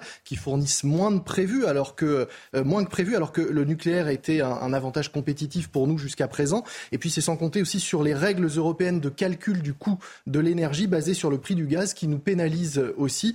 Logiquement, quand on voit tout ça, on risque, disent les industriels, de voir la production euh, industrielle encore chuter en France. On estime qu'elle va baisser de 10% au quatrième trimestre en, raison de l'augmentation des prix de l'énergie. Alors, le gouvernement, est-ce qu'il prend euh, réellement la mesure du danger qui plane sur euh, notre industrie? On pourrait dire qu'il commence. Il commence, euh, Romain, face à la menace de fermeture d'usines. Bruno Le Maire a annoncé de nouvelles mesures dès novembre. L'augmentation des prix de l'électricité et du gaz fait courir un risque majeur, a-t-il dit, à l'industrie française. Faut dire que 350 entreprises se sont déjà fait connaître de Bercy ces dernières semaines en affirmant être actuellement en très grande difficulté, voire en, danger de mort. Pour l'instant, seules les très petites entreprises hein, bénéficient du bouclier tarifaire instauré pour les particuliers. Mais ce bouclier pourrait être bientôt élargie, au moins au cas par cas. A en effet urgence. Preuve supplémentaire toutefois de cette prise de conscience. Dans les échos ce matin, Emmanuel Macron insiste sur le soutien de l'État à l'industrie automobile alors que s'ouvre le mondial de l'auto avec une annonce forte. Hein. Il veut instaurer la préférence européenne pour l'achat de véhicules électriques. En clair, arrêter de financer l'industrie chinoise et privilégier, enfin, pourrait-on dire, nos entreprises. C'est un début, mais il n'empêche que pour paraphraser ce qu'on dit quand on parle du climat, notre industrie s'effondre et pour l'instant, tout le monde regarde son propre compteur Linky.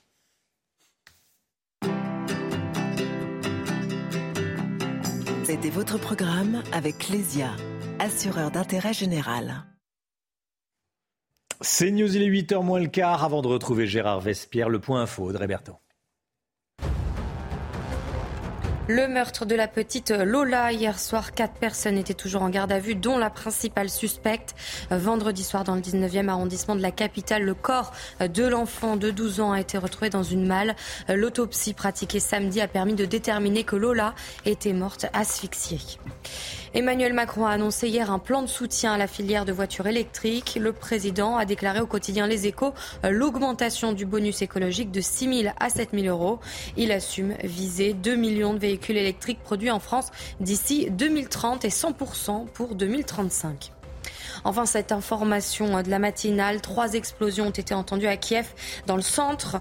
Euh, ce seraient des drones kamikazes, selon la présidence ukrainienne. Les sirènes d'alerte aérienne ont retenti peu avant la première explosion. Les responsables ukrainiens ont déclaré les Russes pensent que cela les aidera, mais cela montre leur désespoir. Et justement, on est avec Gérard Vespierre. Est-ce que vous m'entendez, Gérard Vespierre? Je vous entends et je vous vois. Parfait, parfait. Euh, bonjour Gérard Vespierre, merci d'être avec nous. Euh, qu'est-ce que ça dit du conflit que euh, la ville de Kiev soit à nouveau frappée? Écoutez, d'abord, ce n'est pas effectivement la première fois que Kiev est frappé par des drones kamikazes. Lundi dernier, alors est-ce qu'il y a une volonté d'avoir ce macabre calendrier à l'ordre du jour du côté russe, c'est-à-dire que tous les lundis, euh, euh, bombardement sur la, capitale. Cela peut faire partie d'une opération euh, encore de durcissement psychologique, mais sur le plan militaire, cela est une totale inutilité. Donc on se pose vraiment la question, qu'est-ce que cherche Moscou? Faire peur à la population. Ils savent depuis neuf mois maintenant que la population ukrainienne n'a pas peur et surmonte tous les obstacles psychologiques et militaires. Pourquoi est-ce que ça n'a aucune euh, utilité d'un point de vue militaire? Parce que vous voyez sur les drones qui sont en plus euh, euh, pilotés à, distance. Donc normalement, si c'est le drone de type iranien Shahed 136, eh bien c'est l'opérateur qui est capable de choisir sa cible. Donc, le bombarder des immeubles, n'est-ce pas, dans le centre de, Kiev n'a aucune utilité. Le problème que la Russie a depuis maintenant euh, quelques semaines euh, se trouve sur l'ensemble des fronts sur les quatre oblasts où, bien sûr, l'armée, comme nous le savons, l'armée russe recule. Et donc, c'est là où devraient avoir lieu ces frappes et non pas sur des civils. Hmm. Est-ce que, euh, ce que les, les, armes que la France va envoyer vont euh, permettre de, de, lutter contre, euh, contre les, les drones? Écoutez, il est question effectivement de l'envoi par la France de systèmes Crotal sur l'armement anti-aérien. Et effectivement, cela fait partie des type d'armement dit d'urgence demandé euh, euh, par l'Ukraine depuis euh, quelques semaines, de façon à pallier, d'avoir la, la, réponse et de pouvoir abattre en vol ces, ces, drones ou tout autre type de missiles. Donc l'Allemagne et une dizaine d'autres pays vont également fournir des, des systèmes antiaériens pour interdire en quelque sorte ou essayer d'interdire aux drones russes et aux missiles de croisière russes le ciel ukrainien. Merci beaucoup Gérard Vespierre. Merci d'avoir été en direct avec nous euh, ce matin alors qu'on vous diffuse les, toutes dernières images de ces, euh, de ces attaques ce matin sur Kiev. 7h49, restez bien avec nous. On va parler de la journée d'hier, mardi noir, avec euh, Paul Sugy dans un instant chronique politique. À tout de suite.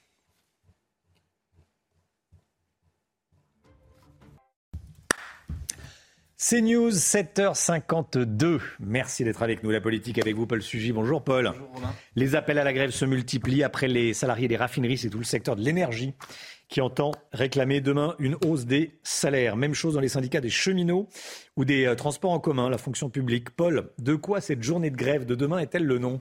Alors, pour commencer, Romain, euh, à première vue, ça n'est euh, qu'un banal conflit social fondé sur une conjoncture économique paradoxale. En fait, c'est un peu un des cadeaux empoisonnés euh, du quoi qu'il en coûte. C'est-à-dire que l'inflation galope, l'économie, elle, s'enlise, mais le soutien aux entreprises et puis plus récemment aussi à la consommation, évidemment, d'énergie a permis à certains secteurs de garder artificiellement la tête eh bien, hors de l'eau. Et dans ce cas, les salariés réclament des hausses de salaire. Comme en France, en plus, une grève est quand même plus contagieuse qu'un variant Omicron en pleine heure de pointe sur la ligne 13, bah, le mouvement a vite fait de se répandre, y compris dans des secteurs où on ne peut plus euh, invoquer les profits de l'entreprise pour engager un bras de fer mais c'est pas grave. Alors cette grève, en somme, Romain, eh ben, ça n'est que l'éternel recommencement de cette liturgie crypto-révolutionnaire bien connue, emmenée par les apparatchiks d'une représentation syndicale en perte de vitesse, certes, mais dont le pouvoir de nuisance eh bien, survit mystérieusement à l'érosion euh, inéluctable de leur nombre de cotisants.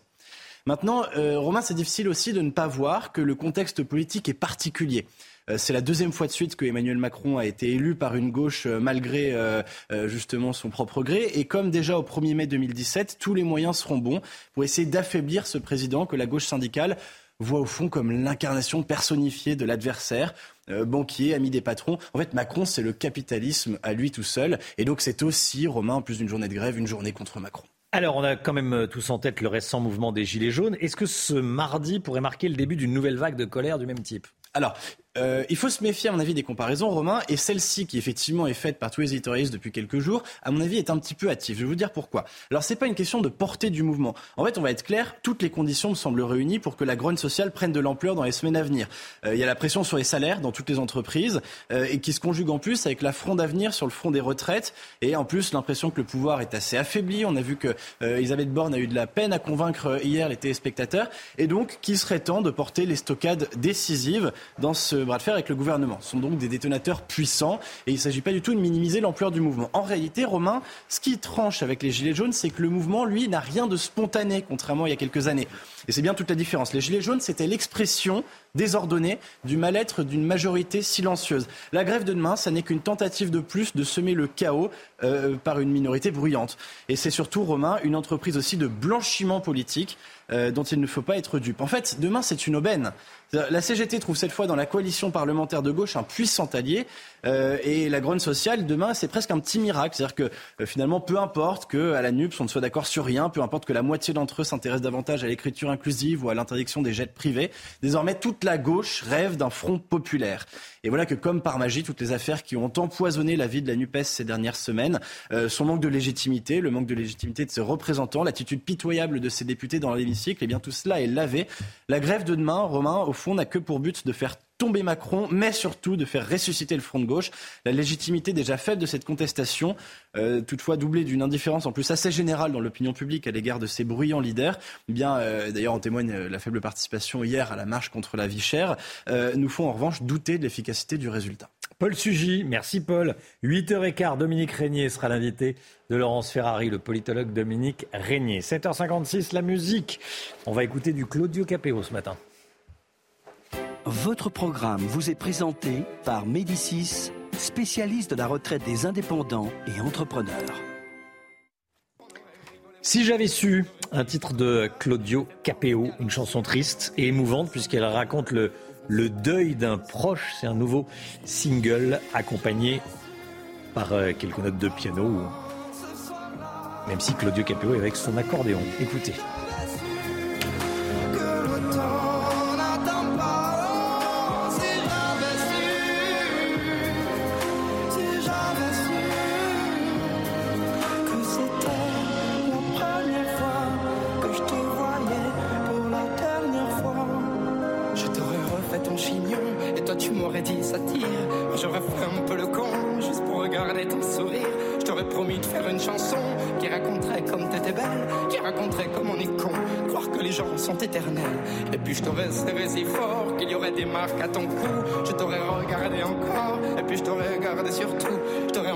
Enfermé dans mes yeux, j'aurais capturé ton parfum. Je t'aurais dit C'était votre programme avec Médicis, spécialiste de la retraite des indépendants et entrepreneurs.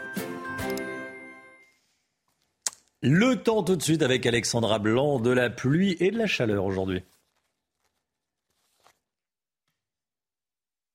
Problème de pare-brise? Pas de stress. Partez tranquille avec la météo et Point S-Glace. Réparation et remplacement de pare-brise. Des conditions météo qui se dégradent en cette journée de lundi avec l'arrivée d'une nouvelle perturbation, perturbation assez active qui cet après-midi donnera des orages et oui principalement entre le Poitou et le bassin parisien avec des orages parfois localement assez violents. On retrouvera également de l'instabilité en allant vers le Pays Basque et puis partout ailleurs un peu de grisaille entre la Normandie, les Hauts-de-France ou encore en redescendant vers le Languedoc-Roussillon avec toujours le maintien de ces entrées maritimes. En revanche, plus vous irez vers les régions de l'Est, plus vous aurez du grand beau temps, notamment entre la Bourgogne le Lyonnais ou encore en redescendant vers la Côte d'Azur et la Corse. Les températures, eh bien, elles restent toujours estivales dans le sud-ouest. Hier, on a eu près de 31 degrés à Dax. Et eh bien là, les températures s'envolent une nouvelle fois. 28 degrés en moyenne pour Bordeaux, 27 degrés en allant vers Biarritz ou encore du côté de Pau. La chaleur qui gagne également les régions centrales, 26 degrés à Limoges, 25 degrés à Clermont-Ferrand. Ce sont bel et bien des températures estivales au sud de la Loire. Et puis sur le nord, ça reste très doux également avec 21 degrés à Paris ou encore 23 degrés pour Nancy. Suite du programme, très belle journée de demain avec une amélioration. Seulement quelques nuages sur le nord, toujours quelques entrées maritimes et quelques averses autour du golfe du Lion et en allant vers les Cévennes, mais partout ailleurs, plein soleil avec des températures qui vont bien grimper. On attend par exemple localement jusqu'à 30 degrés dans le sud-ouest. Et d'ailleurs, on pourrait battre des records de chaleur entre demain et mercredi avec des températures plus qu'estivales dans le sud-ouest. Problème de pare-brise Pas de stress. Repartez tranquille après la météo avec Point S-Glace. Réparation et remplacement de pare-brise. C'est News, il est 7h59. Merci d'être avec nous à la une ce matin. La reprise des cours au collège de la petite Lola à Paris. Les parents ont peur, évidemment. Où en est-on de l'enquête? On verra ça avec Amaury Bucco. La ristourne de 30 centimes par litre d'essence prolongée jusqu'à la mi-novembre. Prolongation également de la ristourne de 20 centimes chez Total. En attendant, la situation est toujours aussi compliquée dans les stations-service. Ce matin, on l'a appris il y a quelques heures, Kiev a été attaqué par des drones kamikazes, annonce la présidence ukrainienne. Une série d'explosions entendues dans la capitale ukrainienne. On vous montre les images. Et puis la mise au point de Kylian Mbappé. Hier soir, après la victoire de Paris, 1-0 contre Marseille, il assure qu'il n'a jamais demandé à quitter le PSG. En janvier, vous allez l'entendre.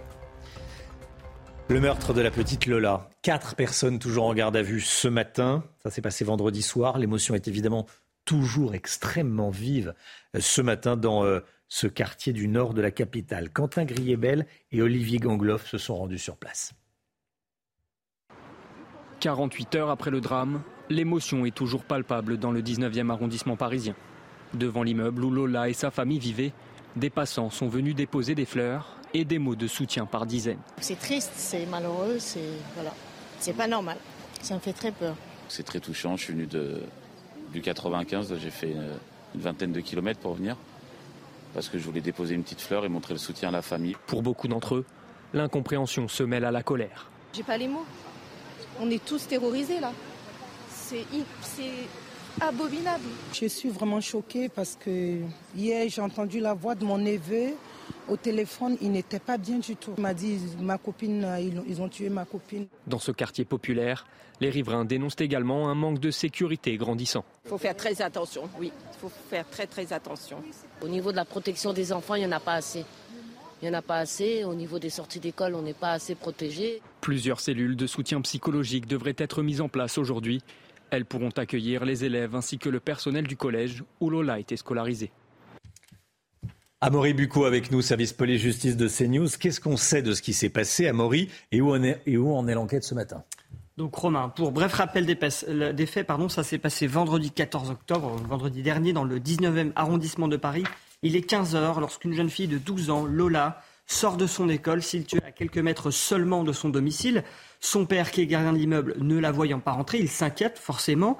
Il consulte plus tard les images de vidéosurveillance et constate que sa fille est bien rentrée de son collège vers 15h20, qu'elle est même rentrée dans l'immeuble, mais qu'elle s'est volatilisée depuis. Alors, il voit autre chose de capital sur les images de vidéosurveillance. Lola est accompagnée, quand elle rentre dans l'immeuble, d'une inconnue, une jeune femme d'une vingtaine d'années, d'origine nord-africaine, qui est d'ailleurs aujourd'hui l'une des principales suspectes. Alors, euh, Lola n'est pas réapparue par la suite. À 10h30, sa mère se rend au commissariat. La famille poste un message sur les réseaux sociaux. Et dans les heures qui suivent, la police se rend sur place, s'entretient avec un voisin qui indique avoir une femme, mettre une malle dans une voiture. Puis alors, à 23h, la découverte, l'horreur. Hein, je dirais, les policiers découvrent deux valises et une malle. Et dans cette malle, le corps de Lola scotché, ficelé, la gorge tranchée et de mystérieux chiffres posés sur son corps. Alors, l'enquête a été confiée à la brigade criminelle, euh, qui, alors, l'autopsie aussi a révélé hein, que, cette jeune femme était, cette jeune fille Lola, elle était morte principalement d'asphyxie. Euh, grâce aux vidéos de surveillance, on a pu retrouver finalement euh, la trace de cette conductrice de la voiture qui avait transporté la malle. Elle a été interpellée à Bois-Colombes ce week-end, ainsi que trois autres suspects. Et donc là, le, travail des enquêteurs, c'est de comprendre deux choses. Qu'est-ce qui s'est passé hein, vraiment depuis la sortie de l'école jusqu'à la découverte de la malle et puis pourquoi, pourquoi on a tué cette jeune fille de 12 ans, qu'est-ce qu'elle a, qu'est-ce qu'elle a fait, est-ce qu'il y a une vraie raison et puis peut-être la, piste va-t-elle nous, mener vers un geste gratuit en fait, purement sauvage. Merci Amaury. La galère des automobilistes euh, continue. Ce matin, la grève se poursuit dans les raffineries. Cette information qui tombe à l'instant, la grève est reconduite sur cinq sites de Total Énergie, Audrey. Hein. Oui, la direction ajoute que euh, cela ne semble que la direction n'est pas prête à revenir euh, à la table des négociations. Et puis regardez les stations-service qui étaient considérées en difficulté hier dans les Hauts-de-France, plus de 23%, en Ile-de-France 41%, dans le centre Val-de-Loire 42%, Bourgogne-Franche-Comté un peu plus de 39% et Auvergne-Rhône-Alpes un peu plus de 37%. Bon, il y a quand même une bonne nouvelle parmi toutes ces mauvaises nouvelles, c'est que la, la ristourne de 30 centimes par litre d'essence est prolongée jusqu'à la mi-novembre. Idem pour la ristourne de 20 centimes de, accordée par Total, hein, Audrey. Exactement, et on vous a interrogé au sujet de cette ristourne. Écoutez. C'est du poudre à pain, pain, pain, dit le président. Moi, je veux de l'essence partout, surtout par des, des ristournes qu'on veut. Il faut déjà avoir de l'essence et du gasoil, avant tout. À 30 centimes, 20 centimes, ce qui n'est pas gasoil, c'est ça le problème. Comment on va travailler? Pour le moment, ce n'est pas ça le problème, c'est la dispo du, euh, du carburant. François Asselin, président de la CPME, estime que cette grève va mettre à mal certaines entreprises. Il est avec nous en direct à, 7h10 et il demande une, une limite du, du droit de grève. Écoutez certaines entreprises, malheureusement, vont mettre un genou à terre. Je pense, oui, à ces entrepreneurs, je pense à leurs salariés qui risquent d'avoir des lendemains qui déchantent parce que une minorité de grévistes eh bloque l'ensemble du pays. Et ça, franchement, c'est inacceptable, d'autant plus que les règles du dialogue social ne sont pas respectées. C'est pourquoi euh, nous allons demander à la CPME qu'on étudie eh bien, pourquoi pas un service minimal euh, lié à l'énergie comme il existe dans les transports. Euh, c'est pour nous un cas de, force majeure pour tout simplement la vie du pays. Service minimum dans, l'énergie, demande François Asselin ce matin, euh, en direct sur CNews. La grogne avec demain des manifestations et, et, des grèves dans les transports. La RATP a fourni ses prévisions de transport. Regardez euh, la situation dans les métros. le, trafic reste quasiment normal.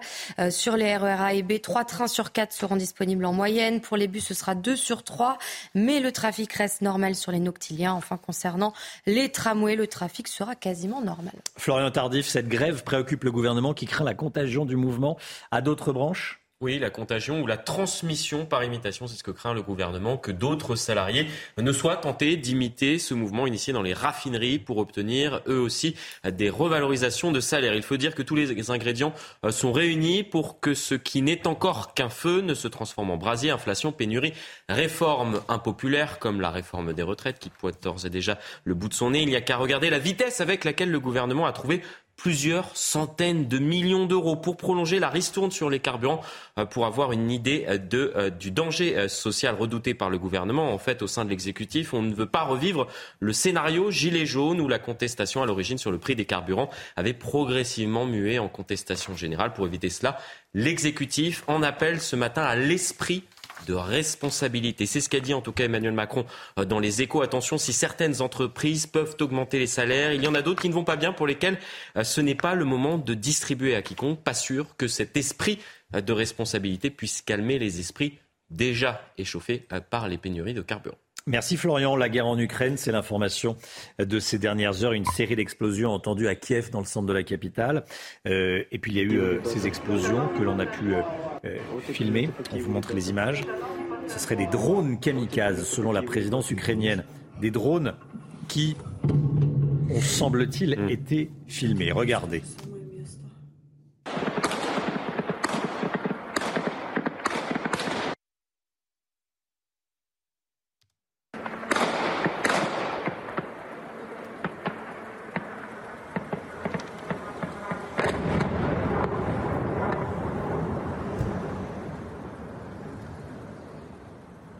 Voilà, et on sera avec le général Clermont à, 8h30.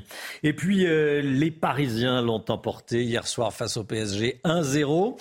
Voilà pour le, match. Et puis, il y a la prise de parole euh, juste après de Kylian Mbappé. On va peut-être regarder les, les, les buts.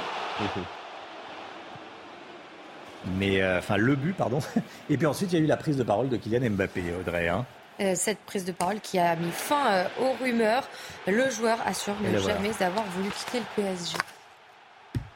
Non, mais que je suis très heureux. Déjà, j'ai, j'ai jamais euh, demandé mon départ en janvier. l'info qui est sortie le jour du match, j'ai pas compris parce que je suis impliqué ni de près ni de loin de cette info. Donc j'étais tout autant choqué que tout le monde parce que bien sûr, il y, a des gens qui peuvent penser que je suis impliqué dedans. Je suis pas du tout impliqué. j'étais, à la sieste, mon entourage était, était au mode de mon petit frère. Toutes les personnes qui s'occupent de moi étaient, pas là, donc on, a, on est tombé des nudes quand on l'a appris. Et après, il faut faire avec. Il y avait un match à jouer, il y a un autre match à jouer. juste pour dire que c'est complètement faux, et moi je suis très content. Voilà, je n'ai jamais demandé mon départ du Paris Saint-Germain. Bon, l'affaire est close. Pour le, pour le moment, 8h09, restez bien avec nous. Dans un instant, Dominique Régnier sera l'invité de Laurence Ferrari. A tout de suite. Rendez-vous avec Pascal Pro dans l'heure des pros, du lundi au vendredi de 9h à 10h30. C'est News, il est 8h15. Bienvenue à tous. Merci d'être avec nous. Laurence Ferrari, vous recevez ce matin Dominique Régnier, politologue, directeur de Fondapol. Mais tout d'abord, c'est le point info avec Audrey Berthaud. La guerre en Ukraine et cette information de la matinale, une série d'explosions entendues à Kiev dans le centre de la capitale. Ce seraient des drones kamikazes selon la présidence ukrainienne. Les sirènes d'alerte aérienne ont retenti peu avant la première explosion. Le meurtre de la petite Lola hier soir, quatre personnes étaient toujours en garde à vue, dont la principale suspecte. Vendredi soir, dans le 19e arrondissement de la capitale, le corps de l'enfant de 12 ans a été retrouvé dans une malle. L'autopsie a permis de déterminer que Lola était morte asphyxiée. Enfin, Emmanuel Macron a annoncé hier un plan de soutien à la filière de voitures électriques. Le président a déclaré au quotidien Les Échos l'augmentation du bonus écologique de 6 000 à 7 000 euros. Il assume viser 2 millions de véhicules électriques produits en France d'ici 2030 et 100% pour 2035. Laurence Ferrari, Dominique Régnier est votre invité ce matin. Bonjour Dominique Régnier, directeur de la Fondation pour l'innovation politique. Euh, la marche contre la vie chère a eu lieu hier à Paris. 30 000 personnes environ ont défilé. Jean-Luc Mélenchon espère un début de nouveau front populaire. Comparaison n'est pas raison. Non, enfin en tout cas, c'était son, son, espoir. Il avait annoncé, enfin, il avait été annoncé 300 000 personnes, 30 000, c'est un échec de la mobilisation. Ça ne fait pas de doute. D'ailleurs, on l'a vu aux efforts menés par la France insoumise pour euh, dissimuler cet échec sous une montagne de, de mots emphatiques. Euh, et, Jean-Luc Mélenchon y concourt lui-même. C'est très frappant de voir que dans une crise comme la nôtre, dans un moment aussi favorable à une telle mobilisation, par les problèmes euh, qui se posent en matière de pouvoir d'achat, par le contexte politique est extrêmement fragilisé, eh bien rien ne permet à la France insoumise, malgré tout, de réussir la mobilisation. Ça signifie que au fond, cette gauche-là euh, n'est pas en prise avec euh, le malaise du pays, ni avec euh, l'opposition qui peut se constituer dans une phase de, grande difficulté. Et pourtant, le malaise du pays est bien là, et, mais ce n'est pas cette gauche-là, en tout cas, qui arrive à le capter et à le traduire dans la rue. Non, ce n'est pas cette gauche-là. Et je, je, retrouve, moi, dans ce qui s'est passé hier, dans cet échec de mobilisation, je retrouve d'une certaine manière les résultats électoraux de 2022, c'est-à-dire une abstention massive, en particulier aux législatives, et En effet, la participation a été très faible, donc il n'y a pas ce ressort-là. Et puis, cette, espèce d'asymétrie, de, déséquilibre, on sent bien que ça ne se passe pas à gauche euh, euh, aujourd'hui en France. Et il y a, au fond, euh, dissimulé dans cette crise le potentiel électoral de la droite et de la droite de la droite en particulier, qui sans doute est ce qui se cache derrière cet échec des mobilisations. Ça ne signifie pas que les Français sont contents, ça signifie qu'ils vont exprimer ailleurs et autrement euh, leur colère. On va revenir dans un instant sur les, différents partis politiques. Euh, juste encore un mot sur Jean-Luc Mélenchon. Il estime avoir le point face à Emmanuel Macron qu'il juge à bout de souffle. Dans quelle situation se trouve réellement le président aujourd'hui? Panne d'autorité, lisait-on hier à la une du JDD sa situation est un peu plus compliquée depuis euh, qu'il n'a qu'une majorité relative à l'Assemblée nationale. Donc ça, on, ne peut pas ne pas le voir. Euh, mais moi, ce que je trouve de très étonnant, en premier lieu, c'est euh, sa faiblesse, oui, mais la faiblesse plus grande encore de toutes les forces qui s'opposent à lui. C'est une sorte de dépression collective de la politique à laquelle nous assistons. Et il y aurait une erreur à considérer que l'affaiblissement d'Emmanuel Macron est le renforcement de ceux qui s'opposent à lui. Il n'y a pas aujourd'hui dans l'opposition une force montante qui structure, qui organise le contre, qui euh, a au fond le leadership sur, la colère. C'est une fragmentation. Ce sont des minorités qui s'agrègent de façon très, euh, euh, très provisoire et passagère, mais qui ne parviennent pas à faire un bloc qui compte. Par contre, vous, vous, évoquiez la, question de l'autorité. il, y a, il y a de ce point de vue-là une sorte de faiblesse qu'on a pu voir sur la question de la négociation avec les syndicats concernant la crise du carburant. il est tout à fait étonnant et tous les Français le, savent bien, tout à fait étonnant qu'un syndicat désormais minoritaire dans le conflit. On parle de la CGT. Hein, de la CGT. Euh, lui-même minoritaire dans le conflit lui-même, puisqu'un accord a été trouvé avec la majorité des, syndicats. Euh, des syndiqués et des syndicats qui les représentent, eh bien, ne permet pas le retour à la normale, comme s'il y avait une sorte d'hésitation à utiliser de façon beaucoup plus ferme les outils qui sont nécessairement entre les mains du, gouvernement. Et même hésitation euh, sur la question du 49.3, mm qui me paraît, moi, exagéré. Je, C'est trop tard, il aurait déjà fallu utiliser cet article 49.3 pour faire voter le budget, hein, je précise. Alors, il ne faut pas laisser le 49.3 devenir une sorte euh, d'arme inutilisable. Ça fait partie de la Constitution et les Français probablement sont insensibles à cette affaire et souhaitent probablement que, que, ça se remette à fonctionner normalement et que l'on prenne des décisions efficaces. Je, pensais d'ailleurs, maintenant c'est trop tard, mais je, pensais que c'était une bonne idée de l'utiliser même pour la réforme des retraites. On a besoin d'avancer, de régler des problèmes. Euh, toutes les questions très politiciennes ne sont pas du tout du goût euh, des Français qui sont attachés à leur vie quotidienne. Euh, encore un tout petit mot de la mobilisation. Demain, il y a une nouvelle mobilisation interprofessionnelle. Là, ce sont les syndicats qui sont à la manœuvre. Il y a une compétition, on le voit bien, avec la gauche de Jean-Luc Mélenchon et les syndicats qui ne voient pas d'un bon oeil cette espèce de double manifestation à deux jours de différence. Euh, est-ce que le pouvoir est dans les mains des syndicats ou pas? En tout cas, le pouvoir de blocage, oui, mais est-ce que le pouvoir est, là, est dans leur main? Non, non c'est ça, c'est un paysage général. Les partis politiques, les syndicats sont tous à terre aujourd'hui. Et c'est là, encore une fois, on l'observe pour le pouvoir qui est en difficulté, mais tout ce qui est, euh, euh, euh, je dirais, tout ce qui fait l'activité sociale et politique, l'opposition sociale et politique, est dans une situation pire encore. Donc les syndicats sont en très grande difficulté. Ils n'ont pas la possibilité de tenir, je dirais, le mécontentement social, ni même de l'exprimer. Par contre, ils, ont, ils demeurent euh, capables d'empêcher, de bloquer, euh, de créer un trouble profond dans le pays qui fait monter la colère et qui, et qui alimente une demande d'autorité. C'est là que cette situation actuelle très dépressive fabrique du vote protestataire, mais à mon avis plutôt sur la droite de l'échiquier. Il y a un risque de grève générale, d'étendue du, de la grève à, plusieurs secteurs euh, ou pas aujourd'hui? Alors moi, je, il y a un risque d'extension de, la grève aujourd'hui, ça c'est possible, mais grève générale, je ne crois pas. Par contre, comme euh, à chaque fois dans notre pays, on le sait, euh, quand les transports sont touchés, c'est le carburant, c'est peut-être le train, c'est peut-être en Ile-de-France, euh, le métro, euh, les bus, etc., les aéroports, il y a des effets de paralysie qui sont spectaculaires, même si la plupart des salariés ne peuvent pas ou ne souhaitent pas s'associer à un mouvement comme celui-là. Vous avez évoqué la crise du carburant, elle perdure. 30% des stations sont concernées par les pénuries, confirmait hier Elisabeth Borne.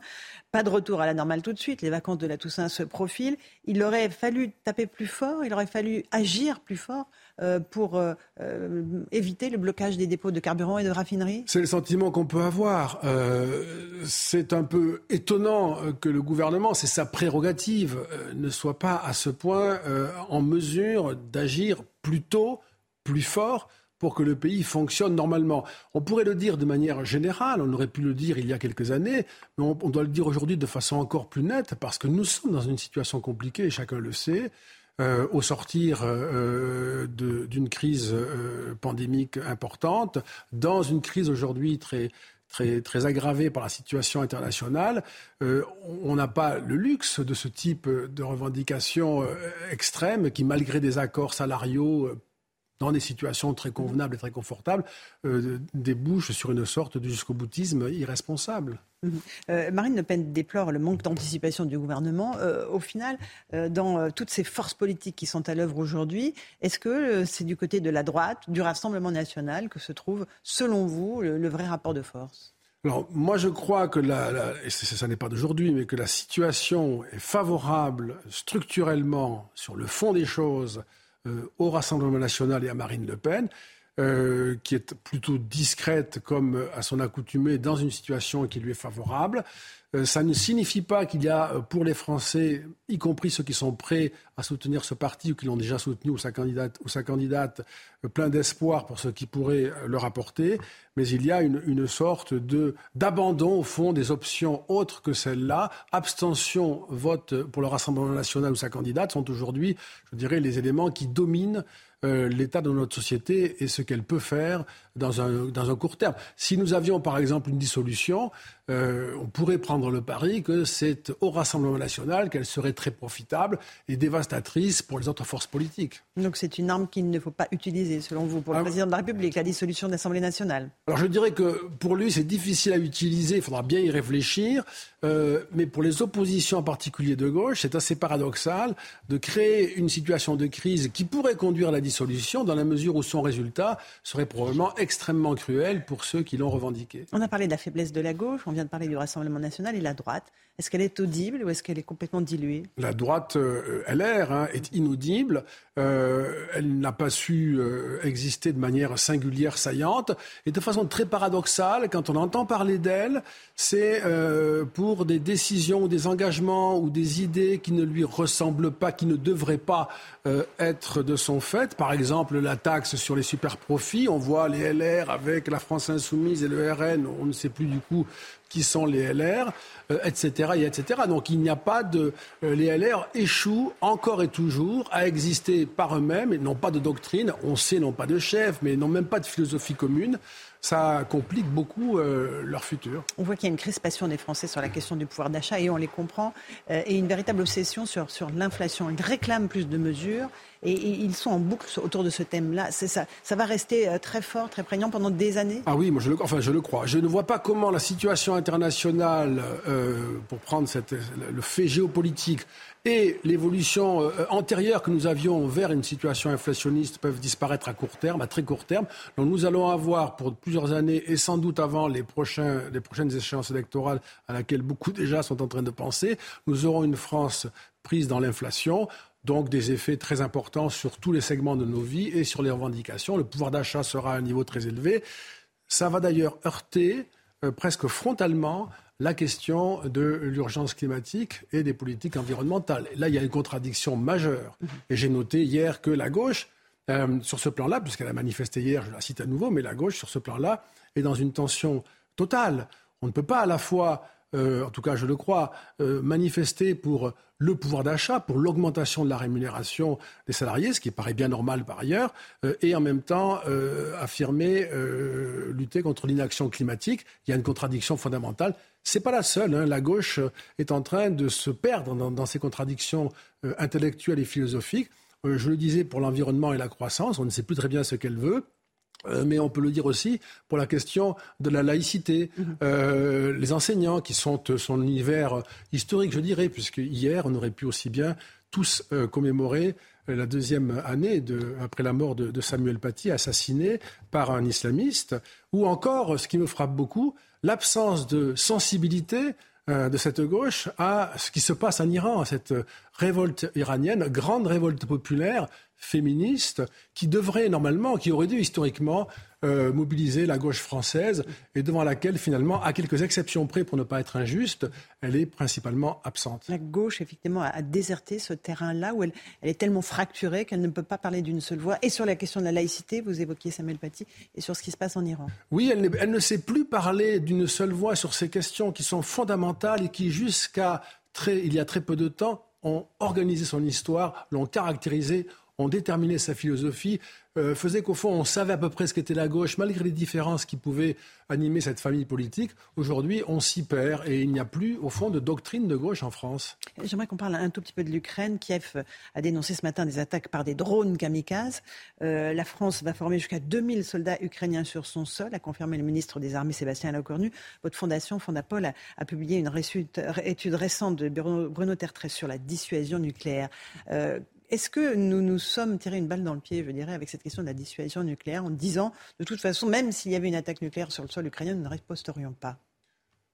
Bruno Tertré, dans cette note, euh, euh, explique parfaitement que l'art de la dissuasion nucléaire, cette arme ultime qui est faite pour ne pas être utilisée, euh, c'est de n'en rien dire, c'est de laisser planer un mystère aussi épais que possible, de telle sorte que votre adversaire potentiel euh, est à s'interroger avec une certaine anxiété sur l'usage que vous pourriez en faire. Donc à chaque fois que vous éclairez les conditions dans lesquelles vous allez vous en servir ou ne pas vous en servir, eh bien vous affaiblissez euh, l'efficacité de la dissuasion. Donc euh, le mieux est de, n'en rien dire ou de laisser planer le doute euh, sur son usage. Maintenant, il est possible de corriger ce genre de choses, c'est-à-dire que l'on peut tout à fait avoir une extension je dirais, du, du domaine des intérêts vitaux de la France au fur et à mesure que la situation évolue. Après tout, si nous sommes engagés d'une certaine manière en Ukraine, on peut bien considérer, à un moment donné, que s'en prendre à des représentant de la France en Ukraine, ce serait une façon, malgré la, territorialisation, de s'en prendre aux intérêts. Oui, mais ce serait une façon d'entrer dans un engrenage qui nous mènerait à une co-belligérance, de facto. Oui, là, c'est un peu la, dynamique de la, guerre actuelle qui va, qui va en décider. Si les partis parviennent à, maîtriser l'évolution du conflit, ce qui est toujours un peu compliqué, mais si elles, elles, le souhaitent manifestement, si les partis parviennent à maîtriser l'évolution du conflit, on peut, tenir, on peut se tenir à la lisière et dans la position actuelle, extrêmement fragile et compliquée. Mais euh, s'il y a un emballement, nous ne pourrons pas rester. Euh, euh, nous devrons trancher, en tout cas. nous devrons trancher. Nous ne pourrons pas nécessairement rester dans une relation discrète ou distancée. Ce qui veut dire que nous avancerions sur le chemin d'une confrontation plus claire avec la Russie. Elle l'est déjà? Oui, c'est déjà très clair. Mais enfin, c'est, c'est une chose à laquelle il faudra bien réfléchir que de savoir ce que ça signifie de ne pas arrêter le mouvement euh, lancé par euh, Vladimir Poutine, je parlerai plus de lui que de la Russie, mais le mouvement lancé par Vladimir Poutine euh, contre l'Ukraine peut être aussi à destination d'autres pays qui composent les marches de, de la Russie. Ce n'est pas nécessairement une bonne nouvelle pour nous d'arrêter un conflit maintenant et de laisser aux générations futures, très prochaines, là, un risque nouveau et plus grave. Merci beaucoup Dominique Régnier d'être venu ce matin dans la matinale de CNews. À vous Romain Desarmes pour la suite de l'info. C'est News, 8h30. Merci à vous, Laurence Ferrari, et à votre invité, Dominique Régnier. Beaucoup d'actualités eh, encore ce matin. Et je voulais qu'on euh, démarre avec euh, cette histoire. Ça s'est passé dans le Nord. Un chauffeur de VTC a été agressé par euh, deux de ses passagers. Le chauffeur leur a demandé de, quitter le, véhicule. Il a été extrêmement choqué. L'altercation a, débuté alors que les, les agresseurs l'attaque par derrière. Regardez, la scène a été filmée. Le récit avec Geoffrey Defebvre.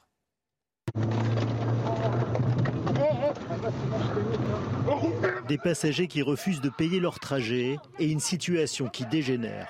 Paniqué, le chauffeur hurle pour alerter autour de lui. Depuis son agression jeudi, le chauffeur VTC est traumatisé. Il ne sait pas s'il va reprendre le véhicule un jour. Il est vraiment atteint psychologiquement. On va faire les, constatations euh, médico-légales. Euh, donc on va voir euh, quel nombre d'ITT mon client va avoir. Mais pour le moment, il ne veut pas prendre le véhicule. Il ne veut plus remonter en voiture. Un des passagers est muni d'un objet difficile à identifier sur la vidéo, seringue ou couteau. Des analyses sont en cours pour voir si l'homme a été drogué. Pour l'heure, impossible de connaître le motif de cette agression. Est-ce que c'était pour voler de l'argent, le téléphone portable ou, pire des cas, la voiture? Selon l'avocat de la victime, ces agresseurs sont connus des services de police dans la région lilloise pour des faits similaires.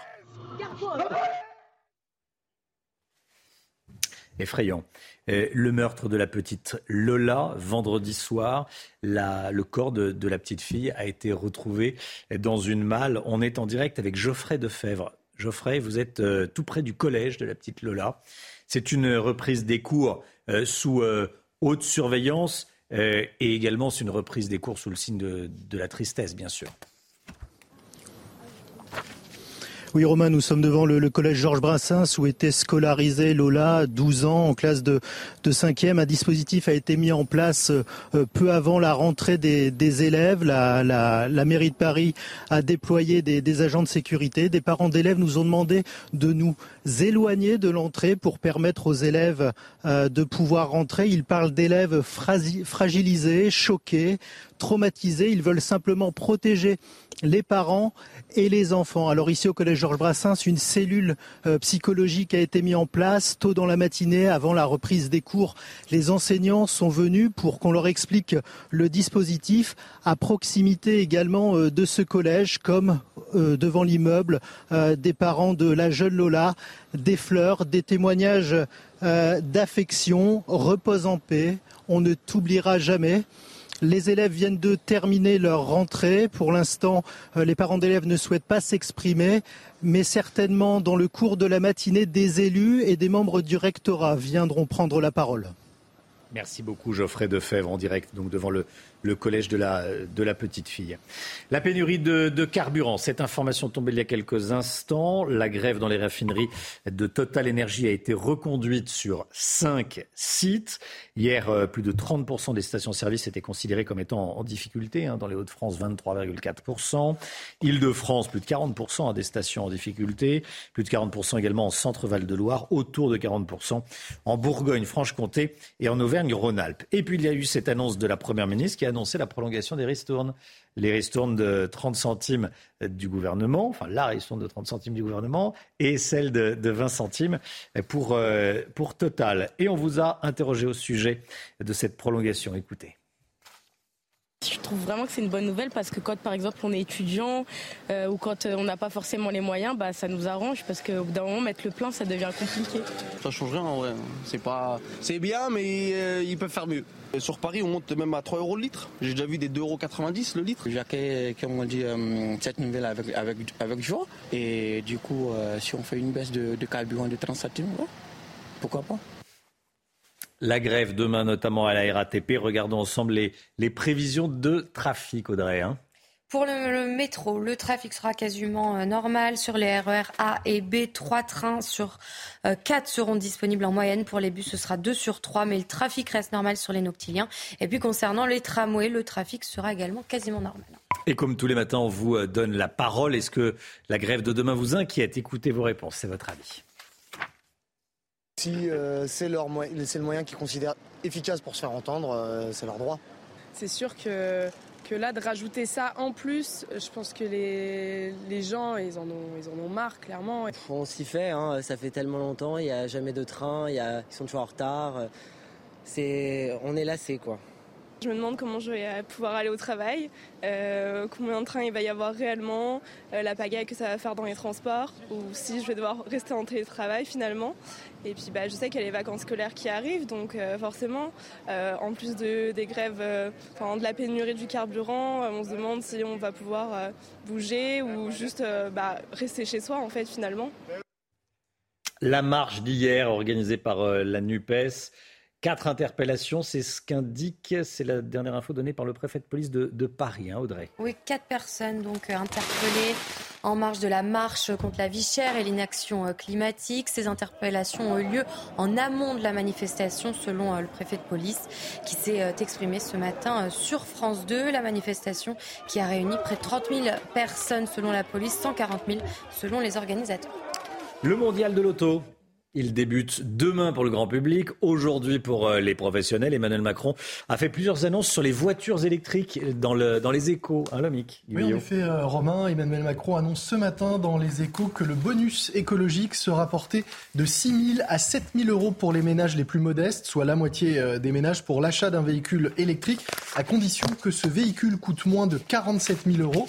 Emmanuel Macron souhaite également que ces aides ne bénéficient pas aux marques asiatiques et américaines, mais aillent en priorité aux constructeurs français et européens avec la volonté de renforcer la préférence européenne. En clair, arrêter de financer des voitures électriques made in China qui représentent quand même aujourd'hui 80% du, du marché.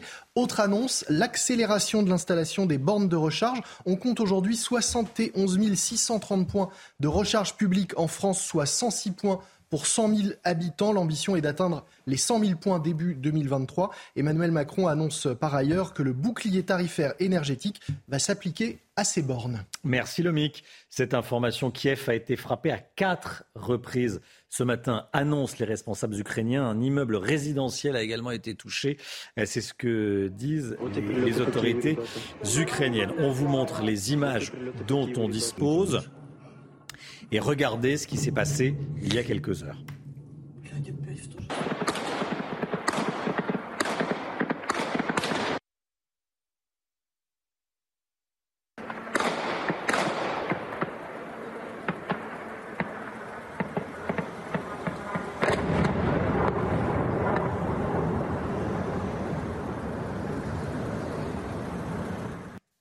Général Clermont avec nous. Bonjour mon général, merci d'être avec nous.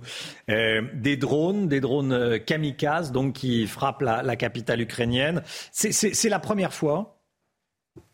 C'est la première fois euh, depuis la fin de l'été, puisque c'est à la fin de l'été que, que les Russes et les Iraniens ont passé un, un, accord et que les Russes sont allés chercher en Iran une très grande quantité qu'on ne connaît pas, mais une très grande quantité de drones, au moins deux types de drones. Celui qu'on a vu là, celui qui a frappé Kiev, a un drone un peu plus classique, c'est-à-dire un drone qui, se, qui, peut se poser, qui peut décoller, se poser et qu'on peut récupérer. Celui-ci est un véritable drone kamikaze et ça fait partie de l'inventaire euh, d'un certain nombre de pays, un inventaire nouveau qui est apparu euh, dans la guerre du Haut-Karabakh il y a deux ans. Qu'est-ce qu'on peut faire contre les drones kamikazes? Alors, il faut les intercepter. Ouais. Euh, Celui-ci est un peu particulier parce qu'il a quand même une grande autonomie.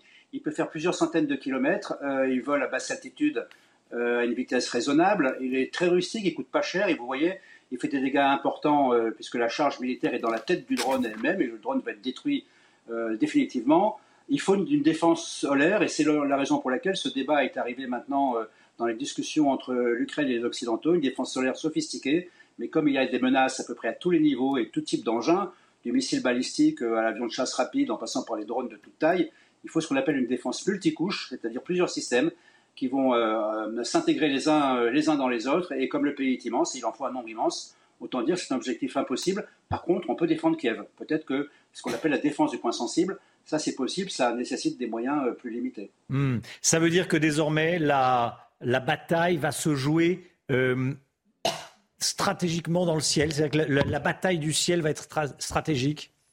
Je pense que Romain, vous me connaissez bien. Vous savez que je suis aviateur. Hein. Et ça fait un an que je dis qu'il y a une bataille aérienne qui est invisible et que personne ne voit et qui est totalement essentielle dans le cours de cette guerre. La particularité, c'est qu'on ne la voit pas. On en voit les dégâts, mais on voit rarement euh, les objets qui, euh, qui, portent le feu. Donc cette guerre aérienne, euh, elle n'a pas commencé maintenant, elle existe depuis toujours. Et, le problème principal des Russes, c'est qu'ils n'ont pas réussi à acquérir la fameuse supériorité qui, faisait qu'ils dominaient les ciels et qu'ils pouvaient faire ce qu'ils veulent. Les, les, Ukrainiens ont une aviation qui est très efficace. Et avec l'arrivée des drones, on se rend compte qu'il y a un nouveau problème à régler mais ce problème, il n'est pas propre qu'aux Ukrainiens, il est propre à toutes les armées occidentales. Nous n'avons pas aujourd'hui les moyens de nous protéger des drones de ce type-là. Euh, il faut des technologies qu'on n'a pas. Petite dernière parenthèse, euh, les Crota LNG que la France euh, devrait fournir à, l'Ukraine prochainement sont des missiles, sont des systèmes très courte portée qui répondent parfaitement à ce besoin, à condition qu'on ait la détection des drones, parce que pour les abattre, il faut d'abord les détecter avec un préavis suffisant. Merci beaucoup, Général Clermont. Merci d'avoir été avec nous dans la matinale. Tout de suite, c'est euh, le point info avec Audrey Berthaud, juste avant la santé. La grève dans les raffineries françaises de Total Energy a été reconduite sur cinq sites. La CGT a déclaré que la direction ne semble pas prête à revenir à la table des négociations. L'accord sur les salaires conclu entre la direction et deux syndicats majoritaires n'a pas été signé. Kylian Mbappé a mis fin aux rumeurs. L'attaquant du PSG a affirmé qu'il n'avait jamais eu l'intention de quitter le club parisien. Il s'est exprimé hier soir face à la presse, juste après la victoire du Paris Saint-Germain face à l'OM. Enfin, dépasser 30 degrés à la mi-octobre devient de moins en moins exceptionnel selon Météo France. Hier, des valeurs autour de 30 degrés ont été atteintes dans le sud-ouest et à Dax. Si de telles températures étaient exceptionnelles au siècle dernier, elles vont devenir récurrentes dans le climat futur. La santé, tout de suite.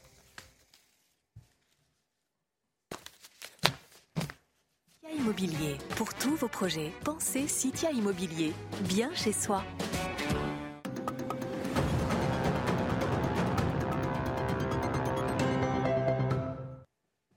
Bonjour Brigitte. Bonjour Romain. C'est aujourd'hui la journée mondiale de la douleur et vous nous parlez ce matin de la douleur chez l'enfant. Oui, euh, on va rappeler tout de même qu'on a énormément de nocicepteurs, de récepteurs à la douleur euh, sur tout le corps, hein, dans tout le corps aussi, sur la peau, les articulations, les tendons, euh, les muscles. Il y en a absolument partout. Et s'il y en a partout, c'est pas pour rien. C'est parce que c'est utile et nécessaire. Et chez l'enfant aussi. En fait, chez l'enfant, on peut dire qu'il y a essentiellement trois types de douleurs la douleur utile, si vous n'apprenez pas, euh, quand vous apprenez à faire du vélo, si vous ne tombez pas, s'il n'y a pas des plaies, des bosses, vous n'apprendrez jamais à faire du vélo. Si pour tomber, pour se cogner contre, la, contre une table ou le coin d'un meuble ou tout ça, c'est utile pour apprendre son environnement et structurer son propre schéma corporel. Ça, ce sont les douleurs utiles. Après, il y a les douleurs signales.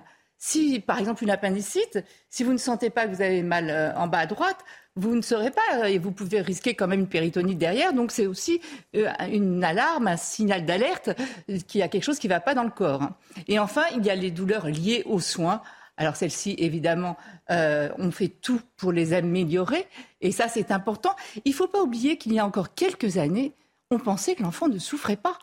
On ne se préoccupait pas du tout de la douleur de l'enfant. On pensait qu'il n'y en avait pas, on pensait qu'il l'oubliait. Parfois, on disait, bon, on va faire le geste, mais vite, qui veut dire vite dit brutalement, euh, pour, euh, comme ça il oubliera vite et tout. Et il y a une étude qui a tout changé, une étude qui, a observé que les enfants qui étaient circoncis sans anesthésie au huitième jour après la naissance présentaient ensuite, lors des vaccinations à venir à partir de trois mois, des comportements euh, de panique. Ils étaient terrorisés, etc. Alors que les enfants qui avaient eu les mêmes circoncisions, mais avec anesthésie, n'avaient aucun problème lorsqu'on venait pour les vacciner, n'avaient pas de réaction de retrait, etc. Donc on a compris il y a une mémoire de la douleur. Il y a une mémoire de la douleur. Et cette mémoire, elle peut être longue. Hein. On a des comportements phobiques avec mmh. la peur de l'hôpital, avec la peur du soin, avec la peur du soignant, de la blouse blanche, qui sont liés justement à des traumatismes douloureux pendant la petite enfance et bien souvent liés aux soins. Hein. C'est pour ça qu'ils ne veulent surtout pas rentrer à l'hôpital, etc. Il y en a beaucoup plus qu'on eh imagine. Donc tout ça, ça a changé et c'est une bonne chose. On a évidemment pris en compte l'évaluation de la douleur. On a tout un tas de... Parce que bien souvent, l'enfant est tout petit, il ne parle pas. Il ne peut pas dire qu'il a mal. Donc, on va faire attention. Là, c'est déjà quand ils sont plus grands où ils peuvent évoluer. Mais chez l'enfant tout petit, avant les échelles d'évaluation, on va faire attention notamment à des raidissements. Un enfant qui a mal est un enfant qui se contracte souvent un petit peu en arrière. Sur les bébés, on le voit. Et c'est important d'ailleurs de demander aux parents de, porter l'enfant au bras pour voir s'il se raidit en arrière. C'est sûrement qu'il y a une souffrance dans le corps. vous voyez, on a des signes comme ça. Et après, quand ils sont plus grands, il y a les échelles d'évaluation de la douleur. Mmh. On a nettement amélioré tout ce qui permettait de soulager les douleurs. On a évidemment des anesthésiants, vous savez, locaux, de surface, des crèmes à mettre avant une injection, des anesthésies locales. On a aussi ce qu'on appelle le méopa, le mélange équimolaire d'oxygène et de protoxyde d'azote. C'est un petit masque comme ça qu'on met aux enfants avant un geste, avant un pansement pour une brûlure, par exemple. On a tout un tas de choses. Et on s'est aperçu aussi que certains petits gestes diminuaient la, sensibilité à la douleur. C'est-à-dire qu'en fait, le fait de rire, on le connaît tous, hein, le rire médecin, on en a tous entendu parler, ça permet d'améliorer, de diminuer les traitements, d'améliorer la sensibilité à la douleur. Il y a aussi les massages, les frottements. D'ailleurs, on le fait tous instinctivement. Quand on a mal quelque part, on se frotte. Et c'est simplement ça réchauffe. Ça Mais non, mais ça envoie un message d'inhibition de ah la douleur. C'est pas par hasard. Hein. Mhm. Euh, le pot à pot, si on s'est aperçu que les papas ou les mamans qui portaient leur enfant pendant un vaccin ou pendant une prise de sang euh, ressentaient moins la douleur que lorsqu'ils étaient euh, posés dans leur lit. L'allaitement aussi, durant, pendant que la maman allaite, on peut en profiter pour faire un soin. Il sera ressenti de manière moins douloureuse.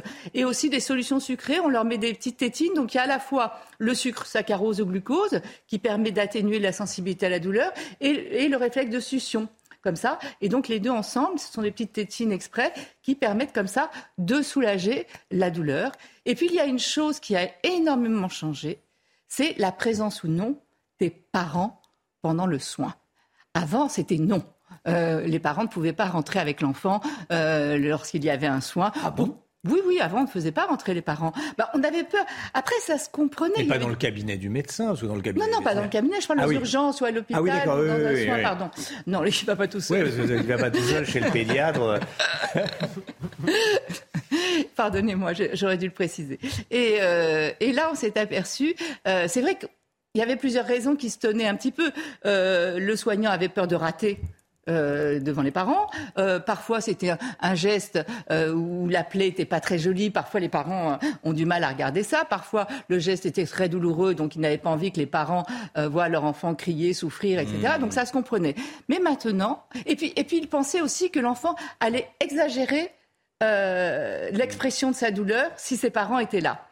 Et c'est assez normal. C'est vrai que vous avez tendance à plus exprimer vos émotions euh, devant vos proches que devant des étrangers. Donc, vous voyez, ça se tenait un petit peu, sauf qu'on s'est aperçu qu'en fait, dans la balance, il valait mieux qu'il y ait des parents. et l'enfant était beaucoup plus calme. Bah, vous imaginez un enfant tout seul dans une salle de soins avec des gens inconnus qui sont plus souvent masqués, gantés, etc. Déjà adulte, c'est impressionnant. Mais déjà, alors vous avez raison. Euh, mais euh, venez avec vos parents. Et,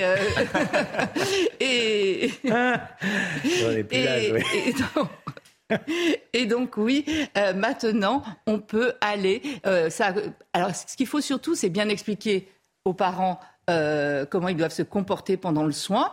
Euh, parfois, il faut avoir une attitude distractive, hein, faire penser euh, l'enfant à autre chose. Parfois avec un doudou, parfois juste en, le caressant, parfois juste le regard suffit hein, pour que l'enfant soit un peu plus apaisé. Mais on le voit, il y a encore beaucoup de choses à faire. On a ce qu'on appelle des CLUD maintenant, des comités de lutte contre la douleur, qui sont très actifs. Hein, et c'est important de prendre enfin en compte la douleur de l'enfant. C'était votre programme avec Citia Immobilier. Pour tous vos projets, pensez Citia Immobilier, bien chez soi. Merci d'avoir choisi CNews pour démarrer cette journée, cette semaine. On se retrouve demain, 5h55 pour une nouvelle matinale avec Audrey Berthaud, le docteur Millot, Florian Tardif, Amaury Bucco, le Guillot et, et, bien sûr Alexandra Blanc pour le temps qu'on va retrouver dans quelques instants. À 9h, c'est Pascal Pro et euh, tous ses invités pour l'heure des pros. Belle journée à vous sur CNews. À demain. Tout de suite, Pascal Pro dans l'heure des pros.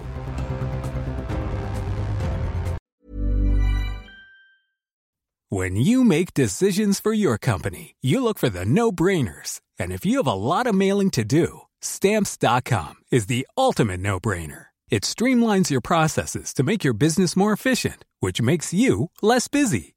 Mail checks, invoices, legal documents, and everything you need to keep your business running with stamps.com. Seamlessly connect with every major marketplace and shopping cart. Schedule package pickups and see your cheapest and fastest shipping options from different carriers. With rates up to 89% off USPS and UPS rates. And with the Stamps.com mobile app, you can take care of mailing and shipping wherever you are. Make the same no brainer decision as over 1 million other businesses with Stamps.com. Sign up with Code PROGRAM for a four week trial plus free postage and a free digital scale. No long term commitments or contracts.